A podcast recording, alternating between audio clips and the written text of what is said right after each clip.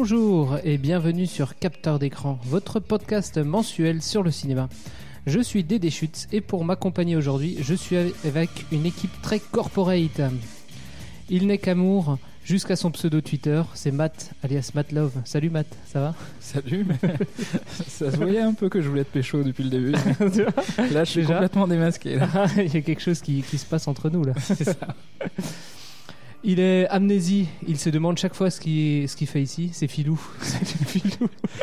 C'est c'est pas faux. euh, je les ai perdus, j'ai vu la lumière et je suis là. Voilà, t'as as survécu au, au calva de, de la, de la dernière fois du mois dernier. Il était, il était bon mais un peu fort. Ouais, euh, comme le son. tu- parce que c'est Je me souviens plus.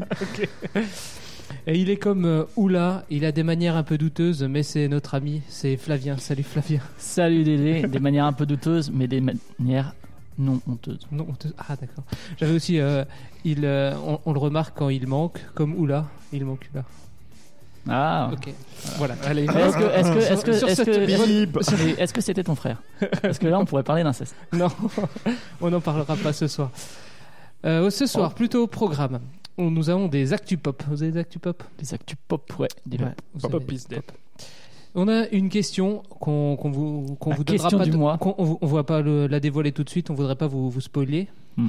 Ensuite, on a un, film euh, Amour et amnésie. Vous l'aurez vous l'aurez remarqué. Et pour D'ailleurs, finir, d'ailleurs, c'est un truc qu'on peut le faire sur Amour de la beauté. Amour et amnésie. des mots qui font rêver. Un peu, un peu moins là. pour le coup. Un peu Ça fait moins. pas rêver l'amnésie. Oh, ça, ça dépend dans quelles circonstances. Et pour finir, on, on regarde une petite, une toute petite euh, bande-annonce. Alors, euh, vous avez Oh là des, des petites remarques avant qu'on attaque des notes iTunes, des Ah bah, commentaires Moi, je trouve que c'est très écrit ton introduction. et ouais. c'est- on, on voit la plume du scénariste, Voilà, tu vois. incroyable. Nous qui, nous qui connaissons, on, on voit le fil d'Ariane derrière tout ça, mais c'est très discret, c'est- c'est c'est subtil comme ah, toi. mais c'est- voilà, c'est ça. Il faudra le réécouter pour, pour tout comprendre. Enfin, je regrette d'avoir dit euh, subtil après mon cul là, mais je, je- je suis un peu Ah, perdu. on, là. on peut se faire enculer subtilement, cela dit. Alors, euh, donc, euh, on n'a pas eu trop de notes iTunes. Et on, Non, et on, a toujours la même. On, on remercie toujours euh, la, douce Nanette. personne qui nous a, qui nous a émis euh, Ah, ce une petite actu, par contre, j'ai voulu, la, j'ai voulu la signaler comme étant utile.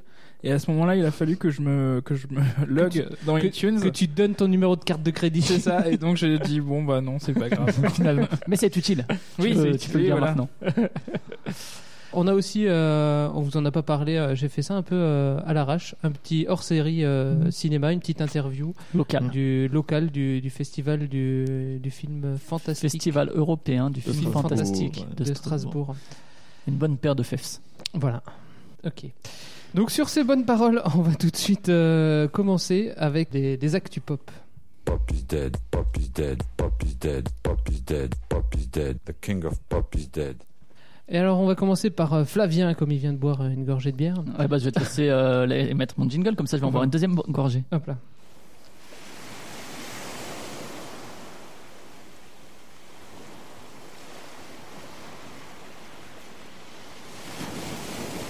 Seul sur la plage. Non, c'est pas ça. Les yeux dans l'eau, c'est un peu ça.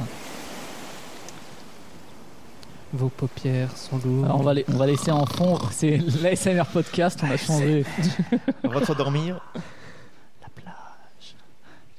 Des vacances. Ah, non, c'est- alors- c'est Zelda Breath of the Wild. sur Non, j'en ai déjà parlé dans l'épisode 1 de Zelda, mais euh, jouez-y, jouez-y, si vous ne l'avez pas encore fait. Par contre, non, je vais vous parler d'un jeu, mais pas d'un jeu vidéo, cette fois-ci d'un jeu de société, Ah, dont euh, cette musique est euh, la bande-son que vous pouvez trouver sur le site officiel.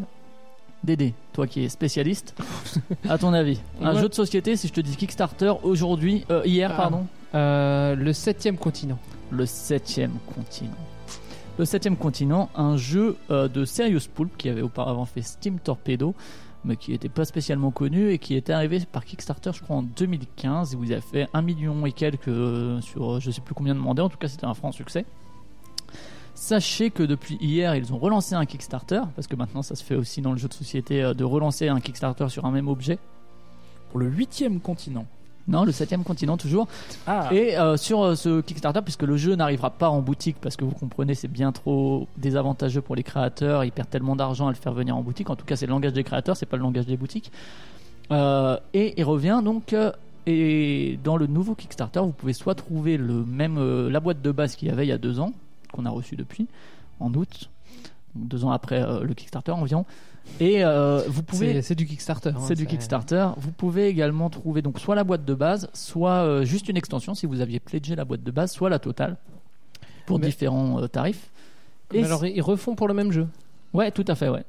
Et c'en est déjà. là, on enregistre le mercredi euh, 27 septembre pour ne rien vous cacher.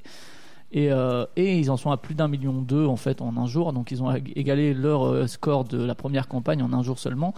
Donc ça veut dire qu'il y a eu un bon bouche à oreille et que effectivement ça, ça a bien, bien fonctionné et pas que auprès des gens qui avaient euh, qui ont pledgé l'extension puisqu'il y avait plein de personnes qui avaient raté le premier et qui y sont allés. Et pourquoi j'en parle alors? Parce que toi, tu as pledgé. parce que moi j'avais pledgé le premier euh, il y a deux ans et je l'ai reçu en août. Alors j'ai pas eu le temps de faire une campagne complète parce que voyez-vous au début je voulais faire comme ActuPop la rentrée parce que comme certains le savent je suis enseignant et donc la rentrée là j'ai une classe plutôt cool mais c'est pas très pop. À part à la limite quand je lance les, les petits bouchons sur la tête des enfants ça fait un peu pop Ça mais sinon pop. donc voilà, ce qui explique que j'ai pas eu le temps de, de plonger plus, plus en avant dans le septième continent. Néanmoins, j'ai pu faire. euh, y a, euh, c'est un, bon, je vais pas vous présenter, allez lire les règles, allez regarder les vidéos, ils le font, font mieux que moi, mais en gros, c'est une espèce d'aventure narrative coopérative où euh, vous êtes sur une île euh, et des aventuriers, et puis que vous allez essayer de survivre. De survivre à quoi? Une malédiction. Et dans la boîte, donc euh, moi j'avais pris tous les add-ons et compagnie comme je fais à chaque fois. Il y a pas mal de malédictions différentes. J'ai fait la première qui s'appelle La déesse vorace, pour être un film de, qui serait passé au, au FEFS. Et, euh, et donc. euh, Clara Morgan. Ah, j'ai pas vu celui-là avec Clara Morgan. Et, euh, et donc on a commencé une première partie avec deux amis qu'on a fait, euh, on a joué à peu près une heure, une heure et demie, puis on a arrêté, c'était surtout pour voir le, le corps système, hein, les mécaniques de jeu, et comment ça, ça tournait, pour voir si ça plaisait, parce que c'est quand même un, un engagement assez long, une partie. Et j'ai rejoué avec Per Castor hein, de Proxy De Jeux, Proxy podcast que vous pouvez écouter si les jeux de société vous intéressent particulièrement. Par ailleurs, mais euh, on a fait une partie de 4 heures où on a finalement perdu sur la même malédiction et mine de rien, on n'a pas vraiment vécu la même partie que, ce que j'avais pu faire, alors que c'était la même malédiction, même, même setup de départ, puisque à chaque malédiction il y a un setup de départ. Et euh, vraiment une aventure différente qu'on a perdu au bout de 4 heures. Sans voir le bout de l'aventure, ça veut dire que là on n'a pas fini la première malédiction, il y en a quand même 7-8 dans la boîte et il faut compter au moins une dizaine d'heures pour finir la première. C'est très très bien fait. Pourquoi? Parce qu'ils ont pensé à l'ergonomie de la boîte, etc. Parce qu'il faut aller chercher des cartes euh, euh, numérotées qui vont compléter un peu la carte de l'île, etc. Qui vont déclencher certains événements. Et c'est très très bien fait au niveau de l'ergonomie de la boîte, ce qui fait que l'expérience de jeu est vraiment enrichie par ça. Mm. C'est vraiment bien. Et donc ouais, c'est assez long. Et il y a un petit module de sauvegarde qui est lui aussi très bien fait, qui permet de faire une pause euh, Mais dans en- la partie. Mais en gros, c'est comme un, un livre dont vous êtes le héros ou il y a plus euh, encore il y a, il y a un peu plus de, de, de gestion J'ai fait assez peu de livres euh, dans- dont vous êtes le héros. Alors les mécaniques de simple, mine de rien, c'est assez accessible déjà parce que c'est coopératif. Alors avec les, les écueils qu'on peut connaître au jeu coopératif, euh, il peut aussi se jouer tout seul et je pense que ça marche très bien tout seul. Et donc au niveau des mécaniques, c'est assez simple en fait. Sur la- le terrain où on est, on va pouvoir faire plusieurs actions. euh, et il va falloir pour, pour ça dépenser de l'énergie. Euh, je vais pas vous faire le pitch de comment on perd, etc. Mais il y a un lien dans tout ça. On dépense de l'énergie, on acquiert des compétences. euh, Il y, a, il y a un côté assez progr- une progression assez intéressante dedans. Et, et narratif, qu'est-ce que tu entends par Narratif, narratif, c'est-à-dire qu'en fait, ton, comme je l'ai dit, j'ai fait deux fois la même malédiction et pourtant j'ai Mm. pas vécu la même histoire. Il y y a- y un vrai gameplay, enfin des vraies mécaniques, mais c'est vraiment au service d'une histoire que tu vas vivre et que tu vas pouvoir raconter. C'est comme dans les jeux vidéo comme Fallout ou quoi, où tu vas pouvoir raconter ta partie à quelqu'un d'autre qui n'a pas vécu la même parce que tu vas avoir fait telle action alors que lui va avoir fait telle autre.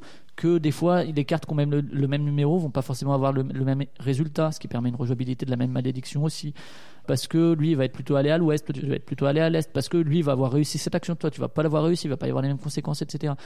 Donc ouais, pour le coup, sur Kickstarter, je suis rarement vraiment conquis par les jeux, même si... euh, Même si tu mets des, des all-in à chaque fois, quoi. même- ouais, mais, mais là pour le coup, vraiment une belle belle proposition de, Si de jeu. franchement, dans deux ans, vous voulez vous amuser, Ouais. allez-y. Mais allez-y, ouais, honnêtement, je le fais pas souvent à dire euh, ouais, mettez des sous dedans.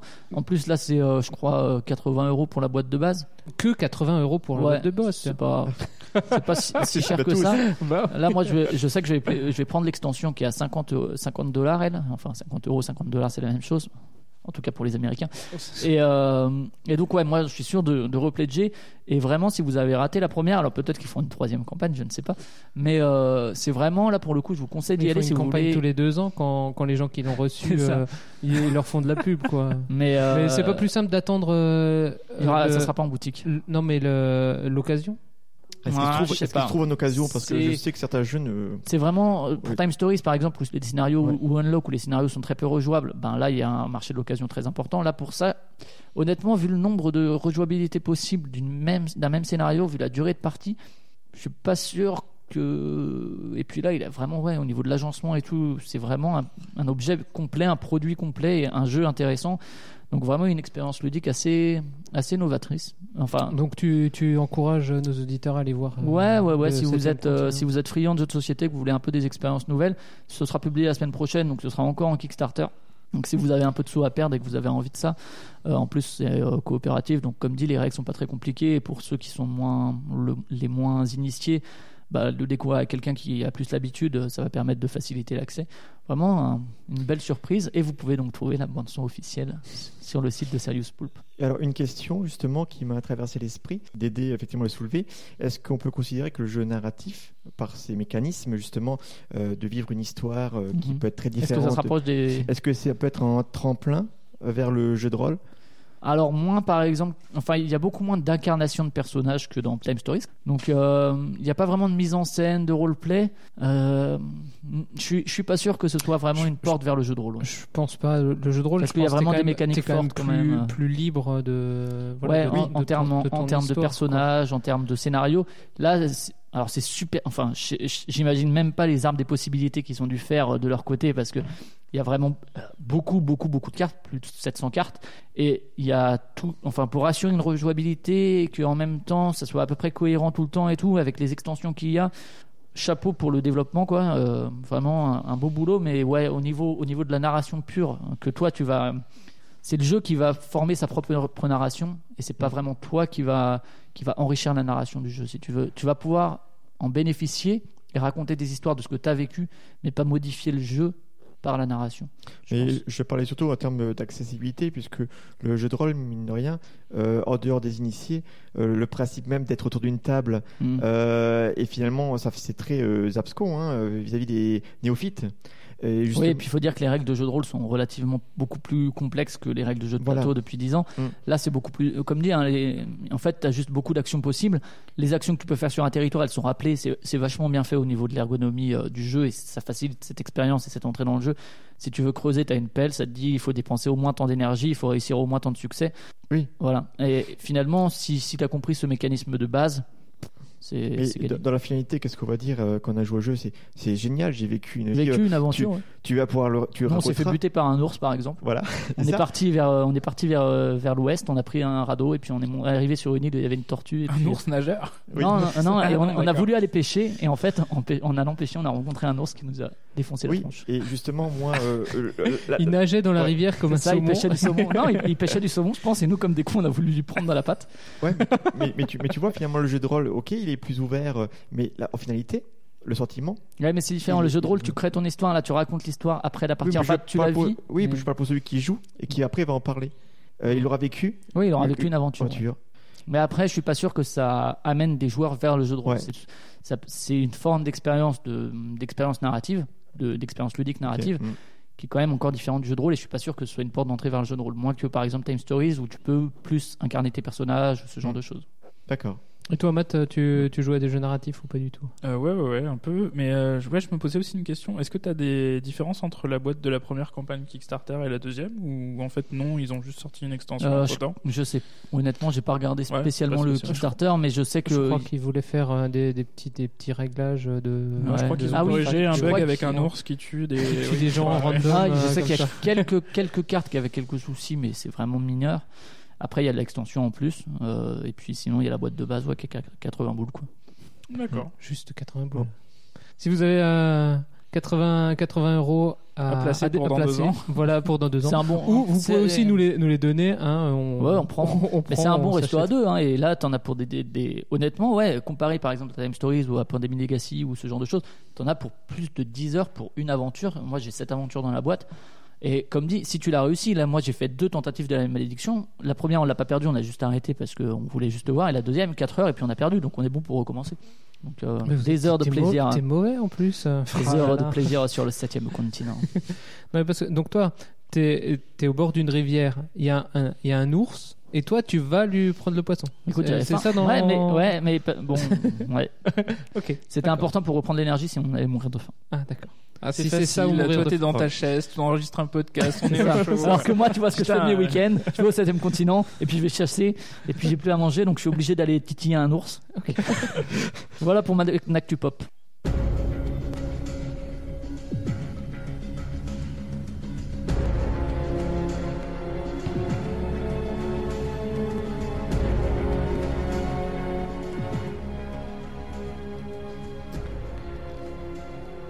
Ce qui est bien, c'est qu'à chaque fois, euh, Philippe découvre sa musique. c'est C'est pas faux. c'est la seule personne à ne pas amener de musique. avec Aucune idée euh, de ce que ça peut être Alors, je réfléchis.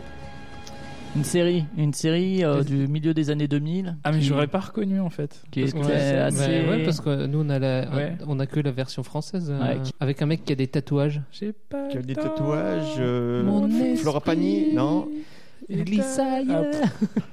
Non, avec euh, Heroes, avec Lost, c'était une série très regardée américaine et c'est un rapport avec ton sujet qui est l'escape room. dont Tu vas nous Ah ouais. parler. Ah ouais, ouais, Un ouais. mec qui essaye de s'échapper, de s'évader. Alors, peut-être- série américaine. Prison. il a peut-être pas vu euh, les Chauve. évadés, les évadés. Sauf tatouage.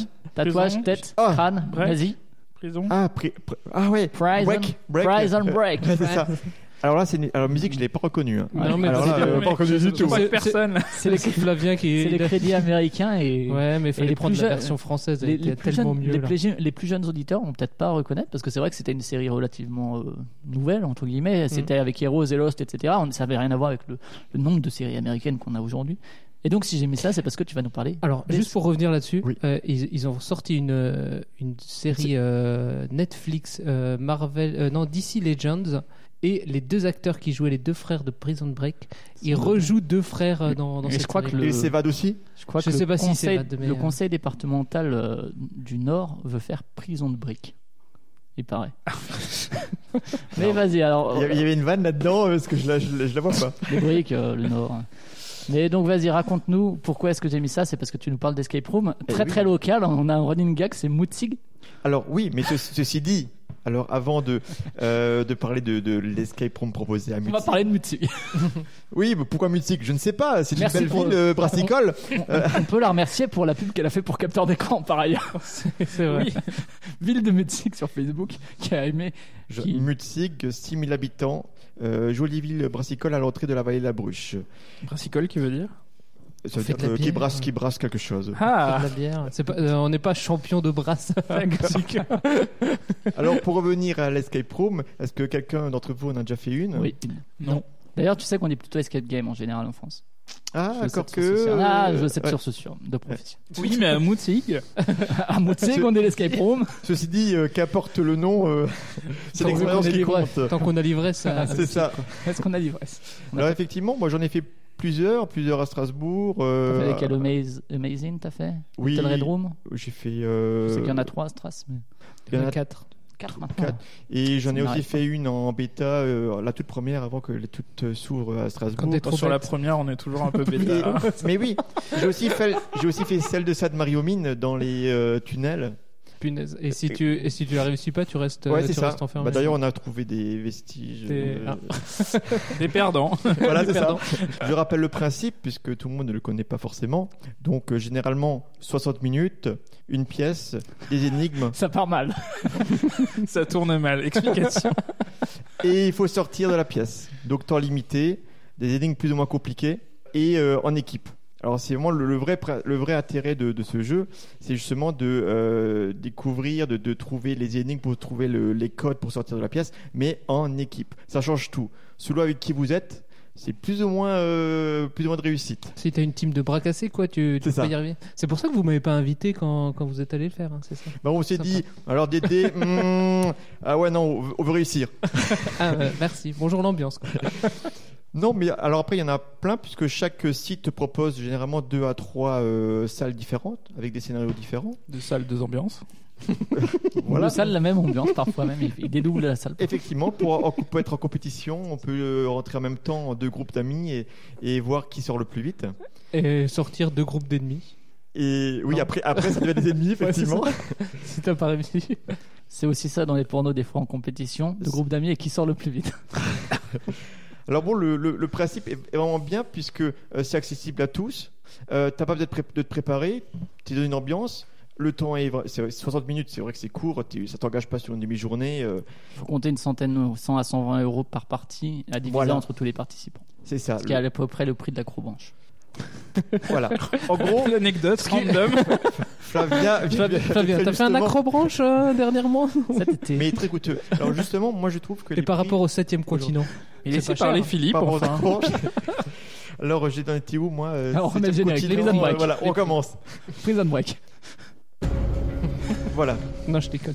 Et Vas-y. c'est bon là, ça m'est revenu. Et donc à Mutzig. Donc voilà, nous proposons euh, à Mutzig une escape room éphémère euh, du 28 octobre euh, au 36 octobre. Alors vous avez trois jours si vous êtes à Marseille que vous voulez. En octobre. Heureusement, on diffuse début octobre. Bah ouais. Alors, le, le vrai intérêt, c'est de proposer l'après-midi pour les familles, puisqu'il y a très peu d'escape room euh, pour les familles, alors que c'est assez demandé euh, par rapport aux parents Ah oui, de le c'est faire avec leur pendant les vacances de la Toussaint, sinon c'est Tout à fait. Sinon, c'est un peu compliqué en journée.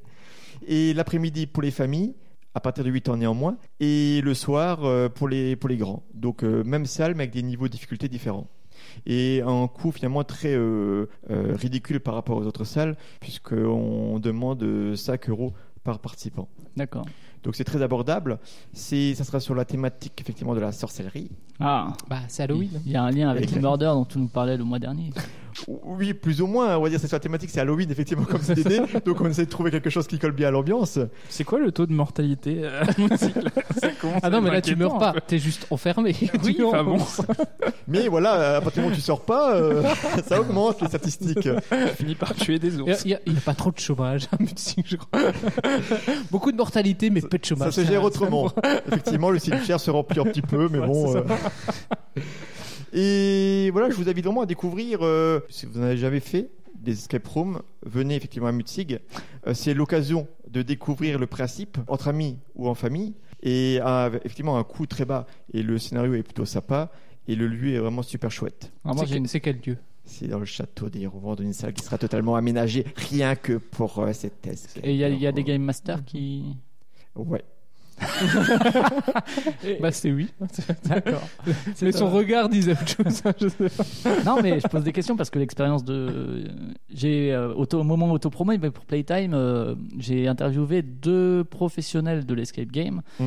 Un qui a une salle, euh, un qui gère des salles à Bruxelles, une autre qui gère une salle à Paris. Et on a pas mal discuté, donc si vous voulez approfondir le sujet, vous pouvez écouter ça.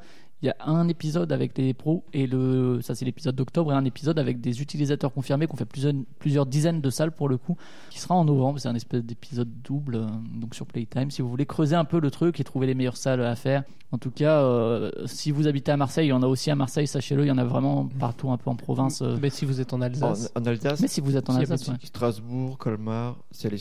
Et Mulhouse et Mutzig. Et n'importe quel Ikea, un samedi après-midi, euh, fait l'affaire également. Tout à fait. Non, Ikea, c'est facile, faut suivre les flèches.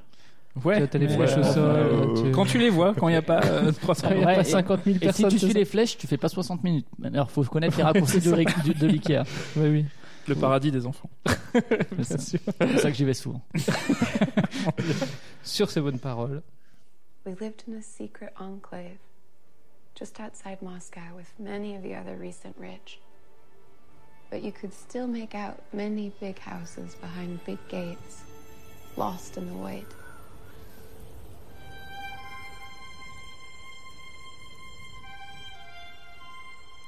Et là, you asked me how I got my the better story Le I saumon lost it in the first place. Remonte la rivière.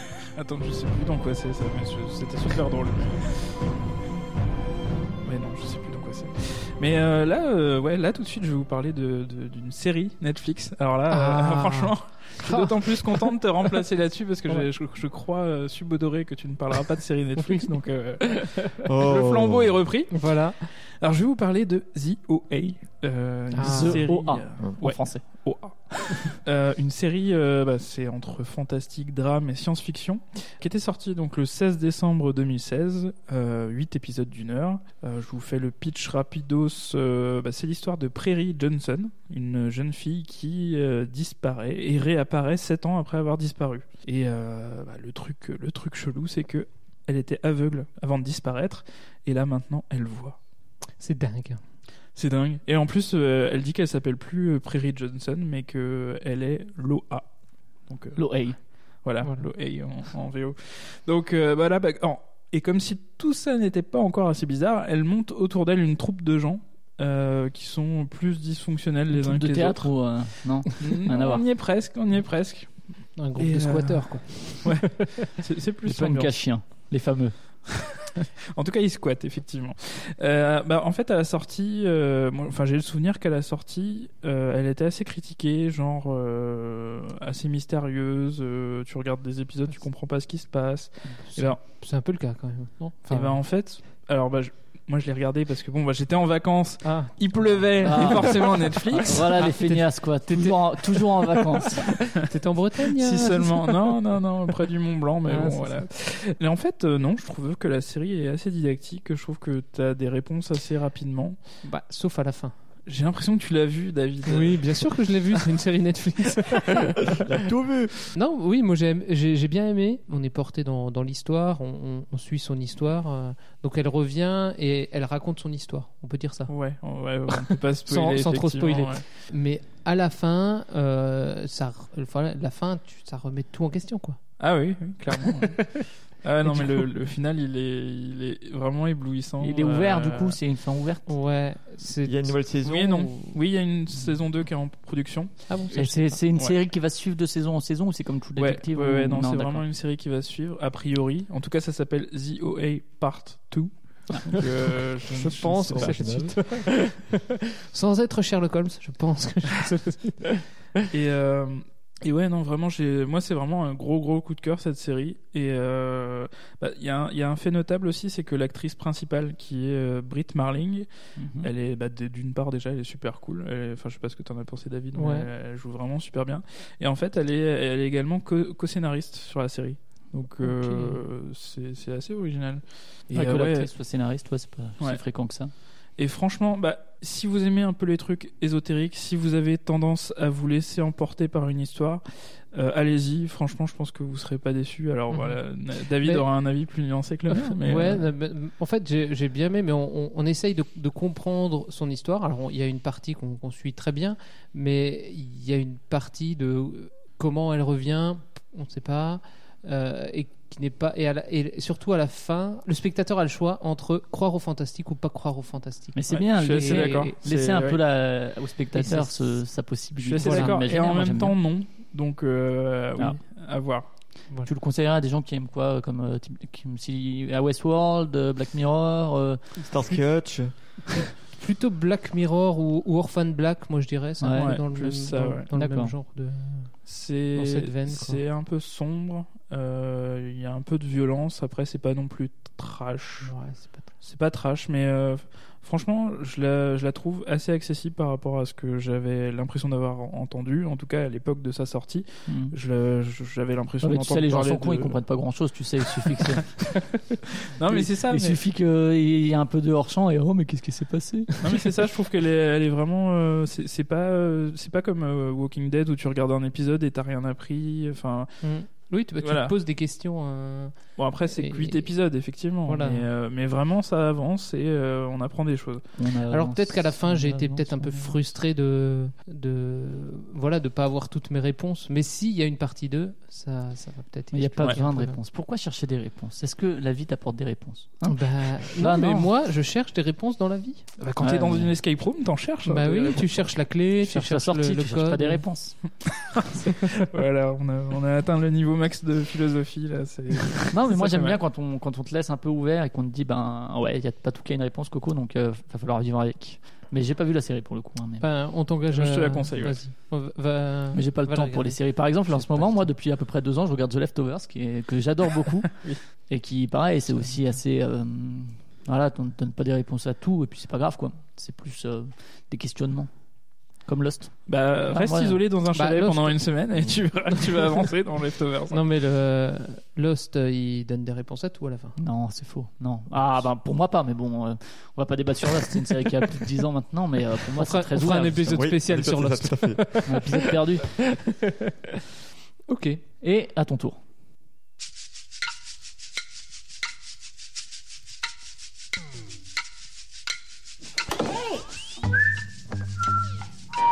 What the? Hey, baby! Welcome home! What is this? I built a labyrinth. Have you been working on this all weekend? Um, I'm lost. It's cardboard. I know, but it's much bigger on the inside. I'm going into the maze. Donc, je vais vous parler de Dave Made a Maze. Parce que vous n'êtes pas sans savoir, si vous êtes un fan de l'émission, que c'était le FES. Dave. A fait un labyrinthe. Je Tout traduis. à fait, tout à fait. Merci pour nos auditeurs qui ne parlaient pas anglais.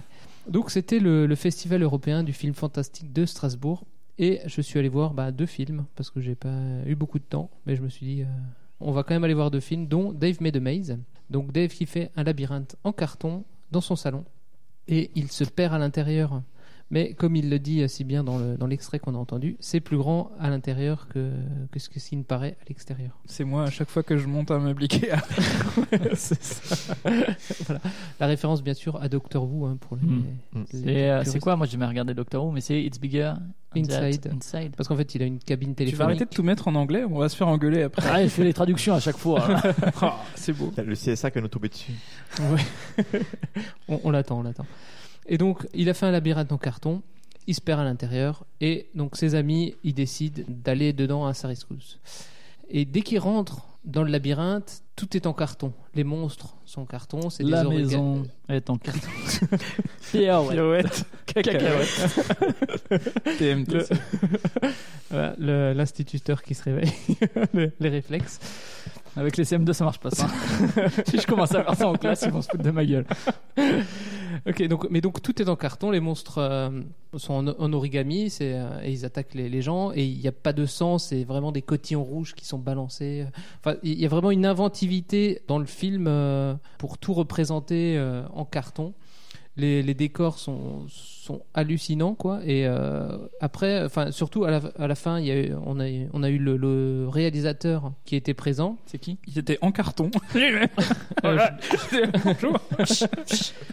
Là, j'ai pas noté son, son nom et euh, il nous a dit qu'en fait Doit les Dave. décors, il les, il les détruisait. Ils avaient que deux pièces et ils reconstruisaient la, la salle d'après euh, en carton. C'était, euh, ça devait être un. Et un si vous voulez refaire une scène, euh, c'était foutu. bah, c'était foutu. hein. fallait, fallait, fallait être sûr quoi. Et euh, donc il a dit euh, oui, c'était 28 000 euh, mètres carrés de, de carton ils ont utilisé euh, pour faire le. Ben, l'Amazonie le remercie. Voilà. Oui. c'est ça.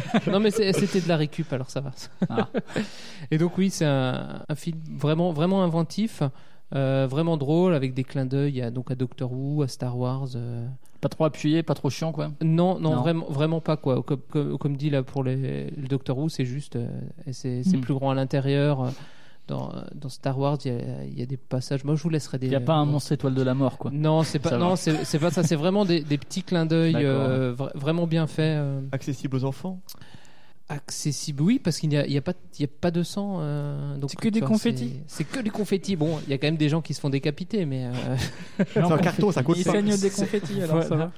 et c'est non mais c'est c'est vachement bien je vous le je vous le conseille Il a fait un carton? il a fait un carton bien sûr Carton plein, même. bah oui parce qu'il a eu le prix du public euh, Ah. au, au festival T'as euh, voté du- oui j'ai voté j'avais Pour le lui? petit papier et j'ai voté j'ai mis excellent Ah, Ouais, je suis un, je suis un fan En même temps, c'est Dave, euh, Dédé. euh, bah ouais voilà hein, Ah. c'est un peu C'est Dave. c'est bon Là, vous avez remarqué dans mon salon le, le labyrinthe en carton on ira Oui. explorer après compagnie en carton. avec des gens en carton. Des... Le 33 tours de J'irais bien refaire un tour du côté de chez Swan. aussi. Et euh, le deuxième film que j'ai vu, c'est Zombilenium. Alors Mm. Zombilenium, euh, les fans de film BD, de zombies Non. Ah, Ah, BD. justement. Mm. Les fans de BD au- auront euh, reconnu euh, Zombilenium. Tu l'as, tu l'as lu, euh, Philippe? J'ai jamais euh, eu envie de le lire. T'as jamais eu envie de le lire? Il a peur aimé des zombies. J'ai pas aimé. Ah non, non, bah non, bah C'est- Boubou non, tu peux pas avoir peur des zombies. Bien vu.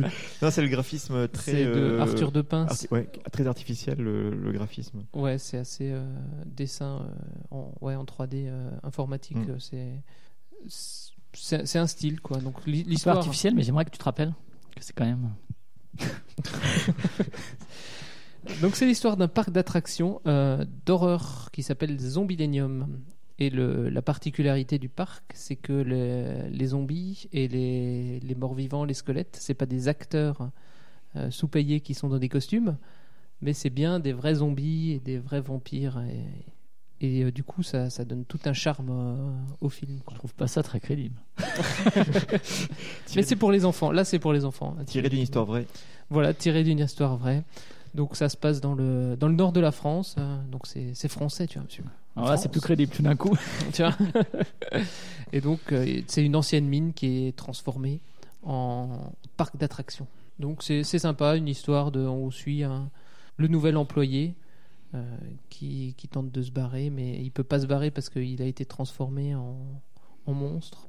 Et, Ah. euh, et du coup, il est coincé dans, dans ce parc d'attractions et on suit ses, ses pérégrinations dans ce parc. Est-ce qu'il rencontre un ours Non. Il ne rencontre pas d'ours, mais il rencontre euh, le, le diable en personne. Ah, Donc, en euh, personne ouais. Il est incarné par qui le diable? Le- Un alors, acteur ou c'est de Non, l'image tête justement, le, le diable c'est bien fait. On le voit, on le voit pas le diable, mais euh, il, a- quand il parle, quand il parle, il y a du feu qui Oui. sort du téléphone ou de l'écran. Ah. C'est- C'est vachement bien fait.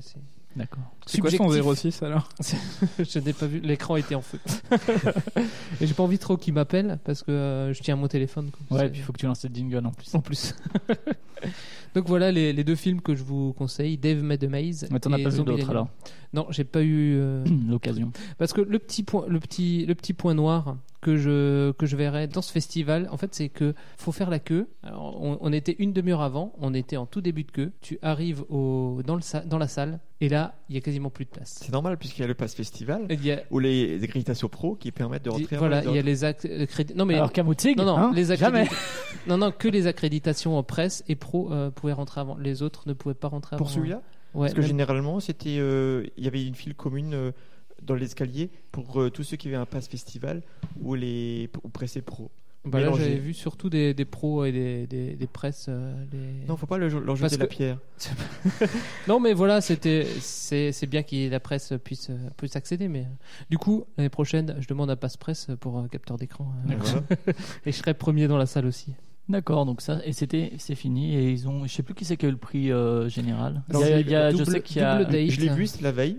Et moi, j'étais la veille justement pour le voir, euh, puisque c'était un vraiment proche de Shaun of the Dead dans l'humour. Euh, c'est vraiment une comédie fantastique anglaise et vraiment bien réussi. Alors après, j'ai noté moi bien et pas excellent, Excellent. parce que je me dis que c'est un film de festival où effectivement la, la salle s'est esclaffée de voir le film. C'était marrant, Mhm. c'était vraiment drôle. Mais je pense que c'est aussi l'effet festival Hmm. euh, qui Ouais, fait ça. du- Et je pense qu'en dehors, euh, voilà, il serait. Voilà, tu souris, mais tu vas pas forcément t'éclater. Et je sais qu'il y a euh, Friedkin qui était là pour euh, l'œuvre, pour sa Mm. carrière. Friedkin l'exorciste, hein, notamment, c'est son œuvre la plus connue, je pense, hein, même s'il a fait, c'est lui qui a fait Sorcerer aussi, je crois. Oui. Oui. Et, euh, Et The French Connection.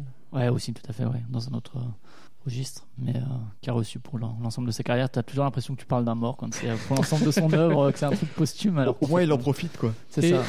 Et du coup, euh, je, je suis aussi passé acheter une affiche de. Il y avait une exposition de Melky. Alors, si vous Alors, avez c'est vu pas le jeu de qui finlandais. Rien à voir. Non, c'est le dessinateur. Il a fait beaucoup de, de pochettes de, de, Des de ca- films, de cassettes cassettes vidéo, vidéo. euh, Ah, en-. France. Donc, La Nuit des Morts Vivants, c'est celui que j'ai- j'ai pris avec une, une jeune femme et sa, sa chemise déchirée. euh, sur...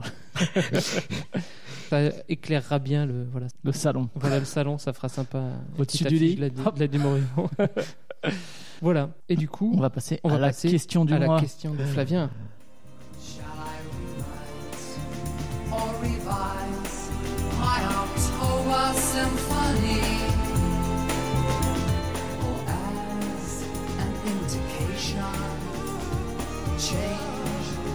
Dedication from revolution to revelation?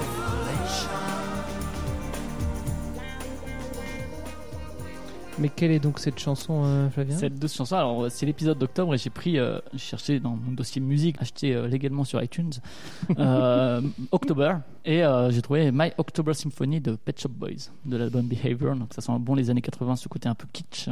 Moi, j'espérais trop que ce soit Nathalie avec la révolution d'octobre et tout. Ah. Joli, Ah, joli. non. Gilbert Bécaud. Ah bah, même attends. pas, même pas.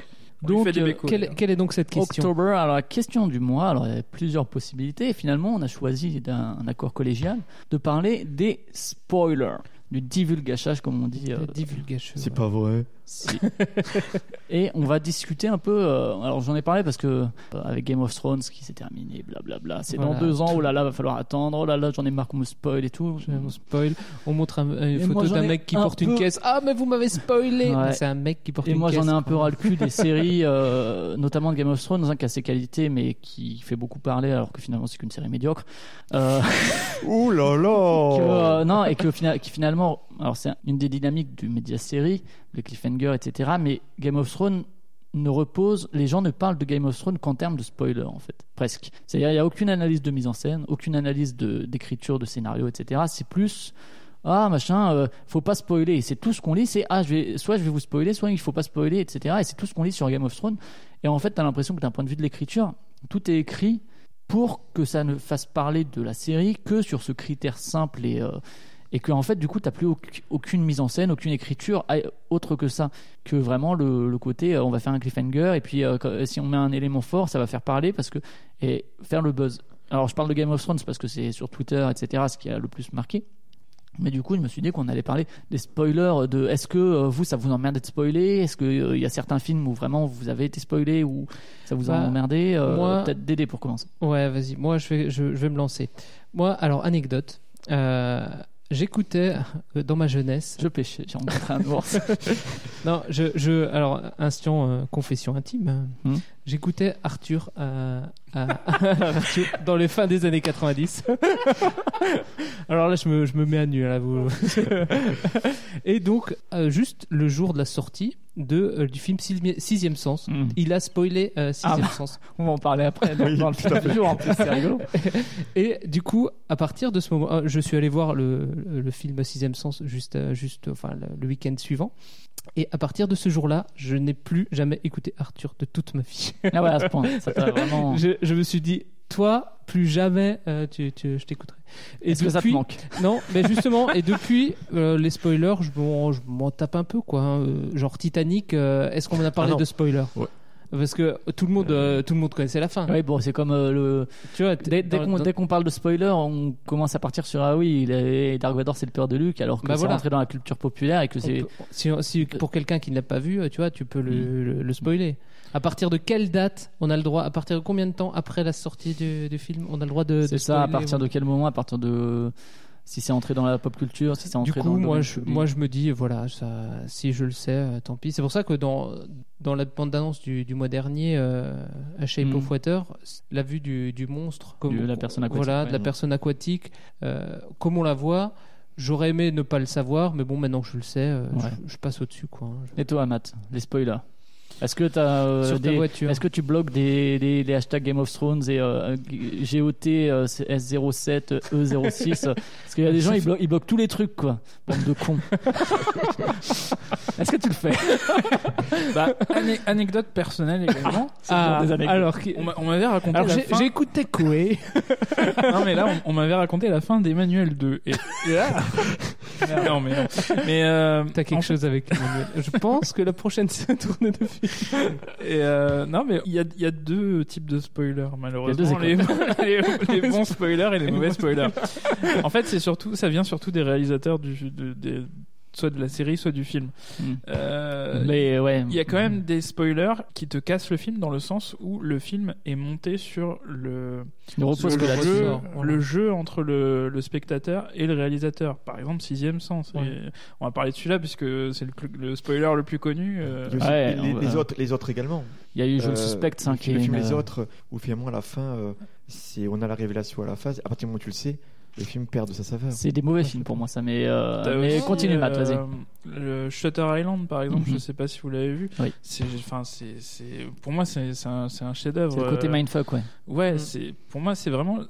T'acceptes Bah, tu- de te faire embarquer par, par le réalisateur et s'il a du talent, bah c'est bien fait. S'il a pas de talent, bah c'est des trucs lourdeaux et c'est c'est chiant à mourir. Tout n'était qu'un réel.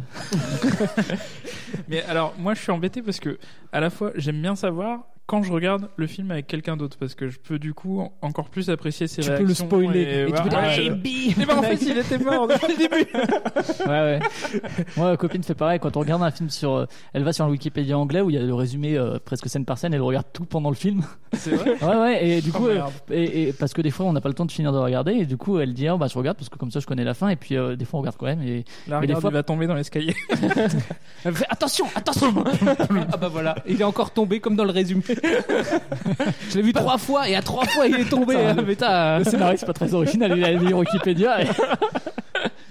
Et non, mais euh, je déteste assez être spoilé. euh, Ouais. Mais après, bon, il y a des, il y a des séries. euh, Effectivement, pour moi, les séries les plus intéressantes euh, vont être celles qui sont pas spoilables. Après, c'est possible de faire tenir. Je pense que c'est possible de faire tenir un, un bon spoil sur, euh, enfin, une bonne intrigue à retournement de ce type-là euh, sur un film, mais sur une série, c'est beaucoup plus compliqué Mhm. pour moi. Bah, en fait, le- surtout euh, ce qu'il y a dans, dans Game of Thrones, c'est que euh, les gens ils meurent, euh, ils meurent tous les quarts d'heure.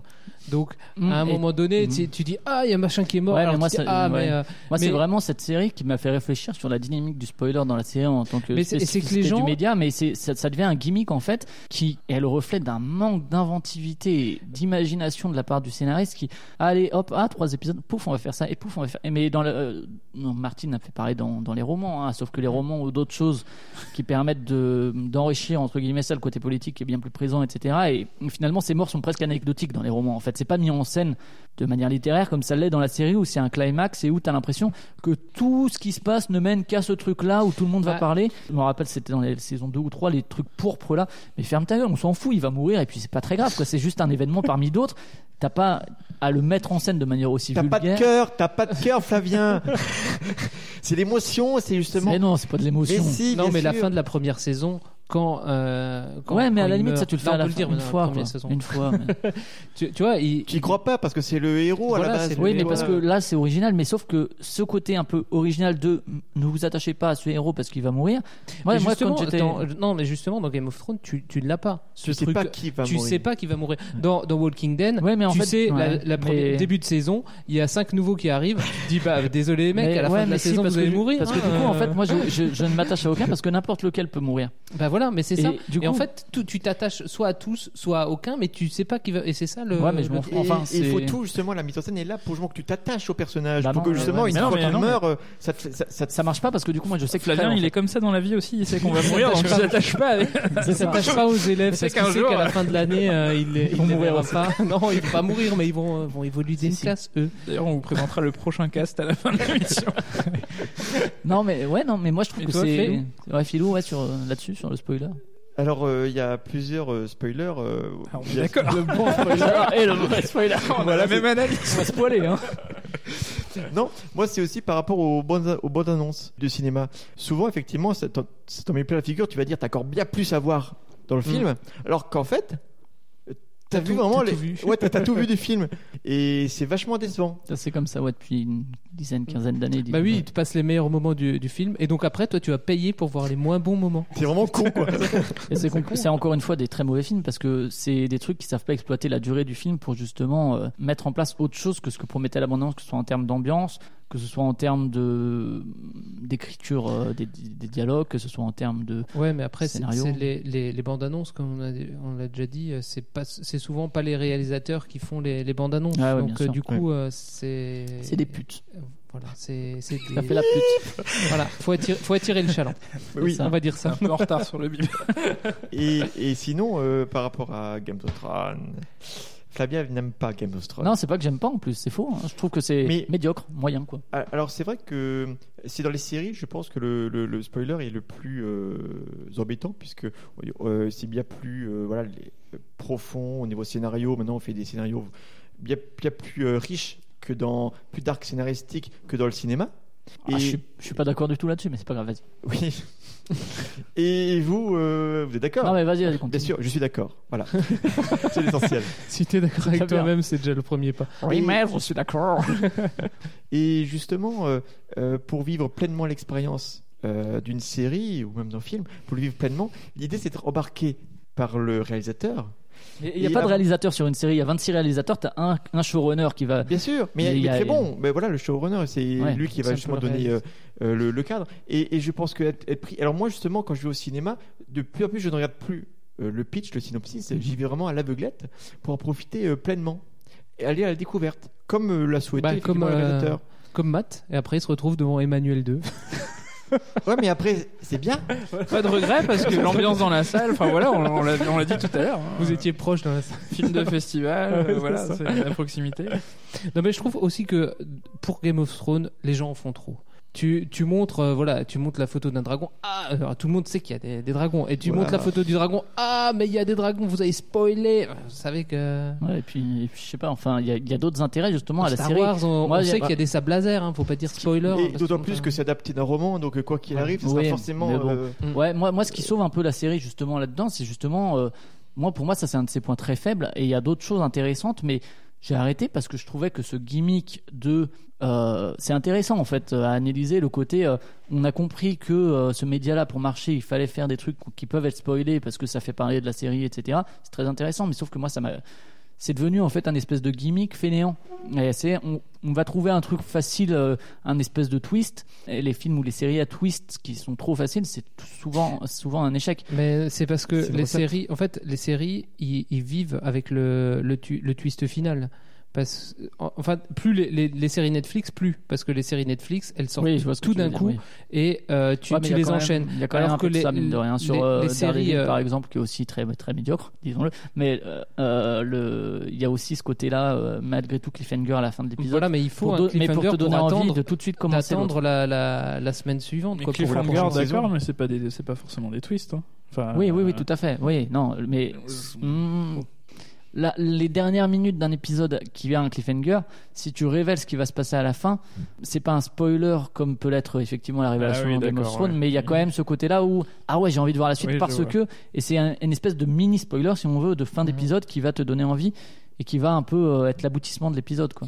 Finalement, dans, la, dans Walking Dead, il y avait cette saison où justement euh, il y a des personnages principaux qui sont tués par un Negan euh, à la fin de l'épisode. Ça- On a beaucoup parlé de ça. Qui de- des personnages historiques de, de la série qui sont là depuis le début, qui est tué Finalement, euh, c'est on accroche le spectateur, on fait parler de la série pendant pour, pour permettre l'attente jusqu'à la prochaine saison. Et c'est gagné. Il y a une grosse attente et après il y a Ouais, mais Euh, c'est ça, c'est juste faire de l'attente. C'est pas, c'est pas faire du bon, du bon cinéma, de la bonne série. C'est, c'est faire de la thune. C'est euh, et si tu regardes par exemple au cinéma, pour moi les, moi honnêtement les spoilers, là où j'ai le plus de mal en fait, c'est dans les jeux vidéo en général, plus que dans les, plus que dans les films, parce que le jeu vidéo passe par le gameplay. Et euh, par exemple The Last Guardian qui est sorti euh, en décembre dernier. Euh, j'ai fait Ico, j'ai fait Shadow of Colossus, qui sont des grandes expériences de, jeux vidéo, et que si on m'avait dit, ben là, il va se passer ça, et tu, ça m'aurait gâché en fait un moment de gameplay. C'est parce que tu le fais dans Zelda, pareil. Il y a certains trucs qui t'ont fait, qui ont fait en sorte qu'à tel moment tu réagisses ainsi parce que les mécaniques de jeu ont inscrit en toi certaines choses qui vont faire que tu vas réagir comme ça. Et, et dans- Spoiler, hein, dans, dans Mario, c'est Bowser qui a enlevé la princesse. et, et dans, et, dans, et dans Last Guardian, il y a ça, il y a ce côté attachement à la créature, etc. Et, et j'ai envie de le découvrir comment est-ce que ça passe par le gameplay. Alors que dans les films ou dans les séries, en général, quand on me dit ce qui s'est passé, j'en ai à peu près rien à foutre. Bah oui, parce que t'as tout, tout le dénouement qui vient avant. euh, c'est juste, voilà. Si... Parce qu'en fait, le- dans, dans Sixième Sens, tu regardes le film une première fois, t'apprends à la fin ce qui. Voilà, t'apprends le, le dénouement à la fin. Mm. Et du coup, ça te donne envie de, dire tiens, on va le revoir sous ce, ce- Oui. sous ce, sous Mais deuxième angle. Ouais, et, et ce qui fait que c'est un bon film comme euh, Usual Suspects, par exemple, qui est Voilà. un, un magistral dans- de ce point de vue-là, c'est que moi, Usual Suspects, la première fois que je l'ai vu, paf, t'as le, le- le twist à la fin. Ça n'empêche pas que je l'ai regardé 5, 6, 7 fois derrière, euh, à des années bien différentes, euh, parce que c'est un bon film en dehors Voilà. de ça, parce que il y a une mise en scène, parce que tu as une écriture, parce que et c'est pas c'est pas pour le twist final en fait. Le twist final c'est quelque part un peu une espèce d'aboutissement, euh, mais d'aboutissement de mise en scène, ça veut dire que tout le reste avant il vaut le coup. Et les mauvais spoilers entre guillemets, enfin les, les mauvais twists donc qui donnent des spoilers dont on n'en a rien à foutre parce que finalement en fait ça c'est pas ça qui va faire que c'est un bon film ou pas. Ça va être ceux où finalement tu vas ça va reposer que là-dessus et où ça va être le, le fameux euh, tout n'était qu'un rêve et euh, on s'en fout quoi enfin euh, je prends Truman Show par exemple dès le début tu as la situation euh, c'est euh, tu le spoilerais à Jim Carrey presque quelque part ce qui, ce qui lui arrive et finalement tu peux suivre tout le truc Et si on te, si on te spoil les trucs dans, dans les bons films, si on te spoil les trucs dans les mauvais films, c'est pas grave parce que de toute façon le film est mauvais et que c'est pas ça qui va faire de ça un bon film.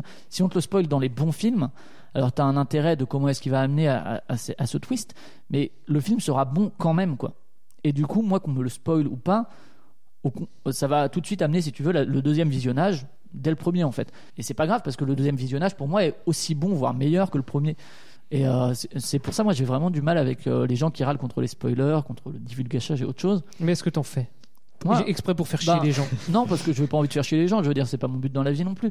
Donc, euh, en général, je me tais. Par contre, euh, ouais, ceux qui se, se plaignent me gonflent. En général, je leur dis pas parce que, encore une fois, euh, ça vaut pas le coup, quoi. Enfin, je vais pas m'é- m'époumoner à ça. Mais, euh, Mais ils écouteront euh, ce podcast et Ouais. ils le sauront. On le on renverra sur, euh, sur ce podcast. C'est ça. à, ch- à chaque fois, dès que spoiler, on mettra un lien. Ça nous fera des vues en plus. C'est cool. ça. C'est un peu le but. Ah bah, si tu veux ta carte de presse pour l'année prochaine, Ah on bah, va bosser aller. hein, référencement. hein.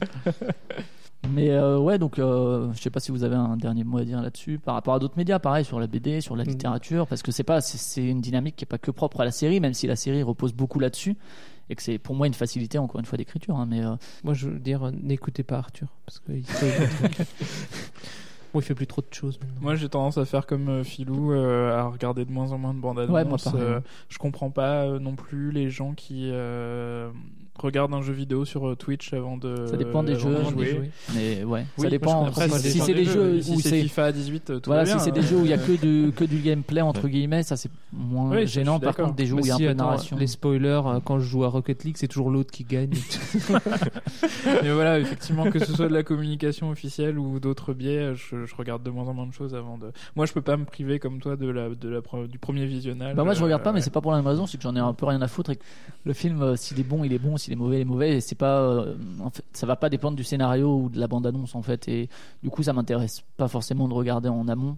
J'y vais et puis après je me fais mon idée quoi. ok. Et on va passer au film. So tell me, how was Hawaii? I met this guy. It was the best week of my life. When I asked for his phone number, he told me he's married. Gay. Straight. Henry Roth. Why didn't you tell me you were a secret agent? I'm afraid that's not an option, Lisa. Linda. I know, I changed your name for your protection. Dr. Henry Roth's best relationships were with his patients, and he wasn't looking to settle down. But one day, the unthinkable happened. Blinded by the light, wrapped up like a dick. Are you staring at me or her? Because you're starting to freak me out. I'm Lucy. Oh, Henry Roth. Nice to meet you. The only problem is,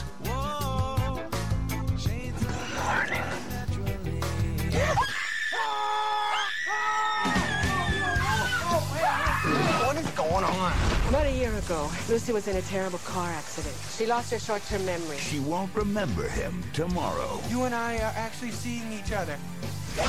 Don't worry, you're not going to suffer any short-term memory loss. But was your head shaped like an egg before she hit you?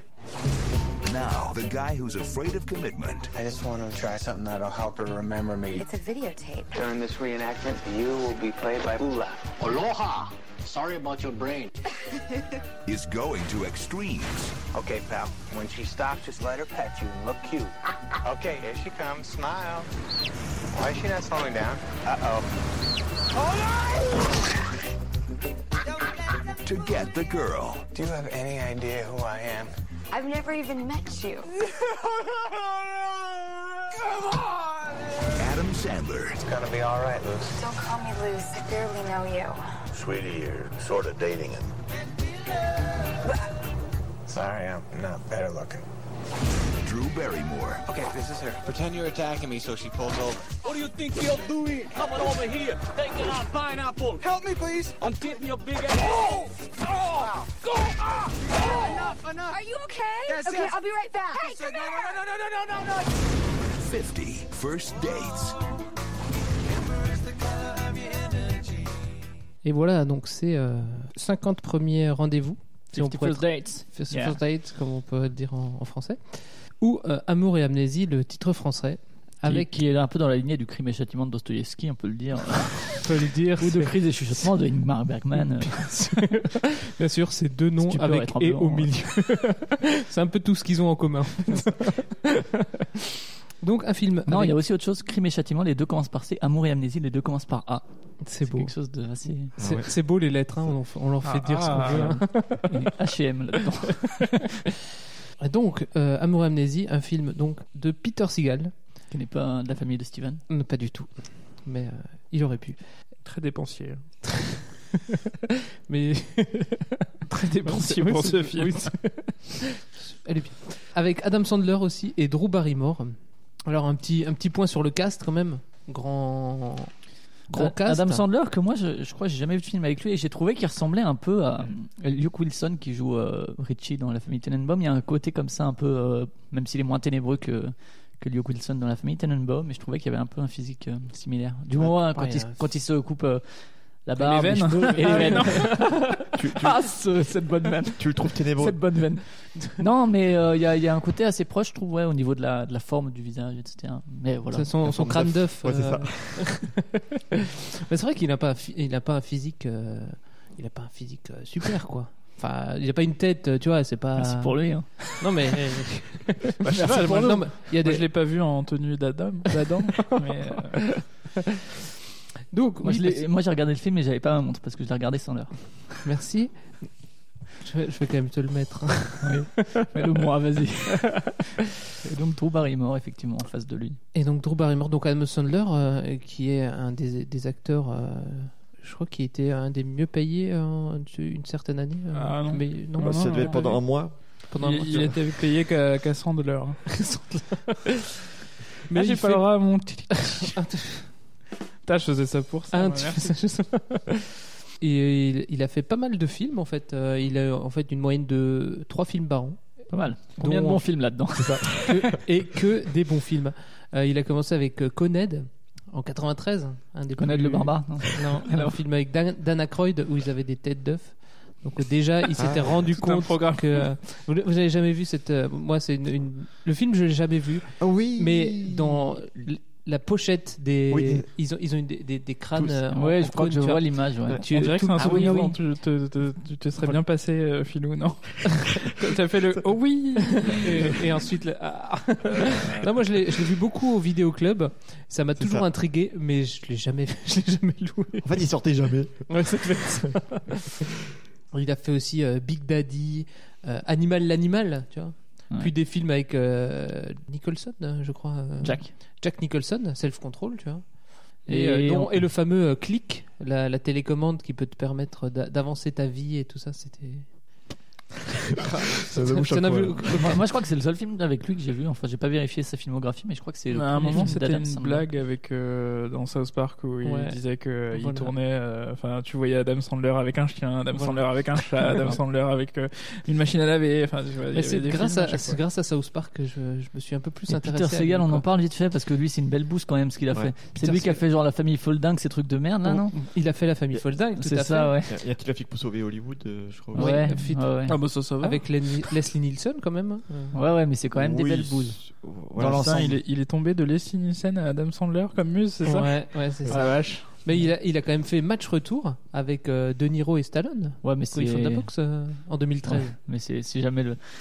Et justement, C'est après qu'il- 2013, qu'est-ce qu'il a encore fait? Euh, je n'ai rien noté. Non, il a pas, il a pas fait, il a pas fait des trucs super connus de manière générale. Non, il a, oui, il a pas fait. euh, de- Un projet de reboot de la famille Folding. Mais... Ouais. La famille Adams Folding, c'est totalement différent. Et sinon, dans le reste du cast, moi j'ai noté Sean Astin, qui est le Sam. Et qui- Excellent Ah, dans, oui, dans oui. ce rôle. euh. De, de qui De Sam Gamgee ou de... non, non, de, ce De genre- bodybuilder, Parce que euh, là, il- testostéroné. Ah, là, il a, il quand même même pas- changé. je l'ai même pas reconnu. Il a changé Ah, quand si, même. hein. si, si, si.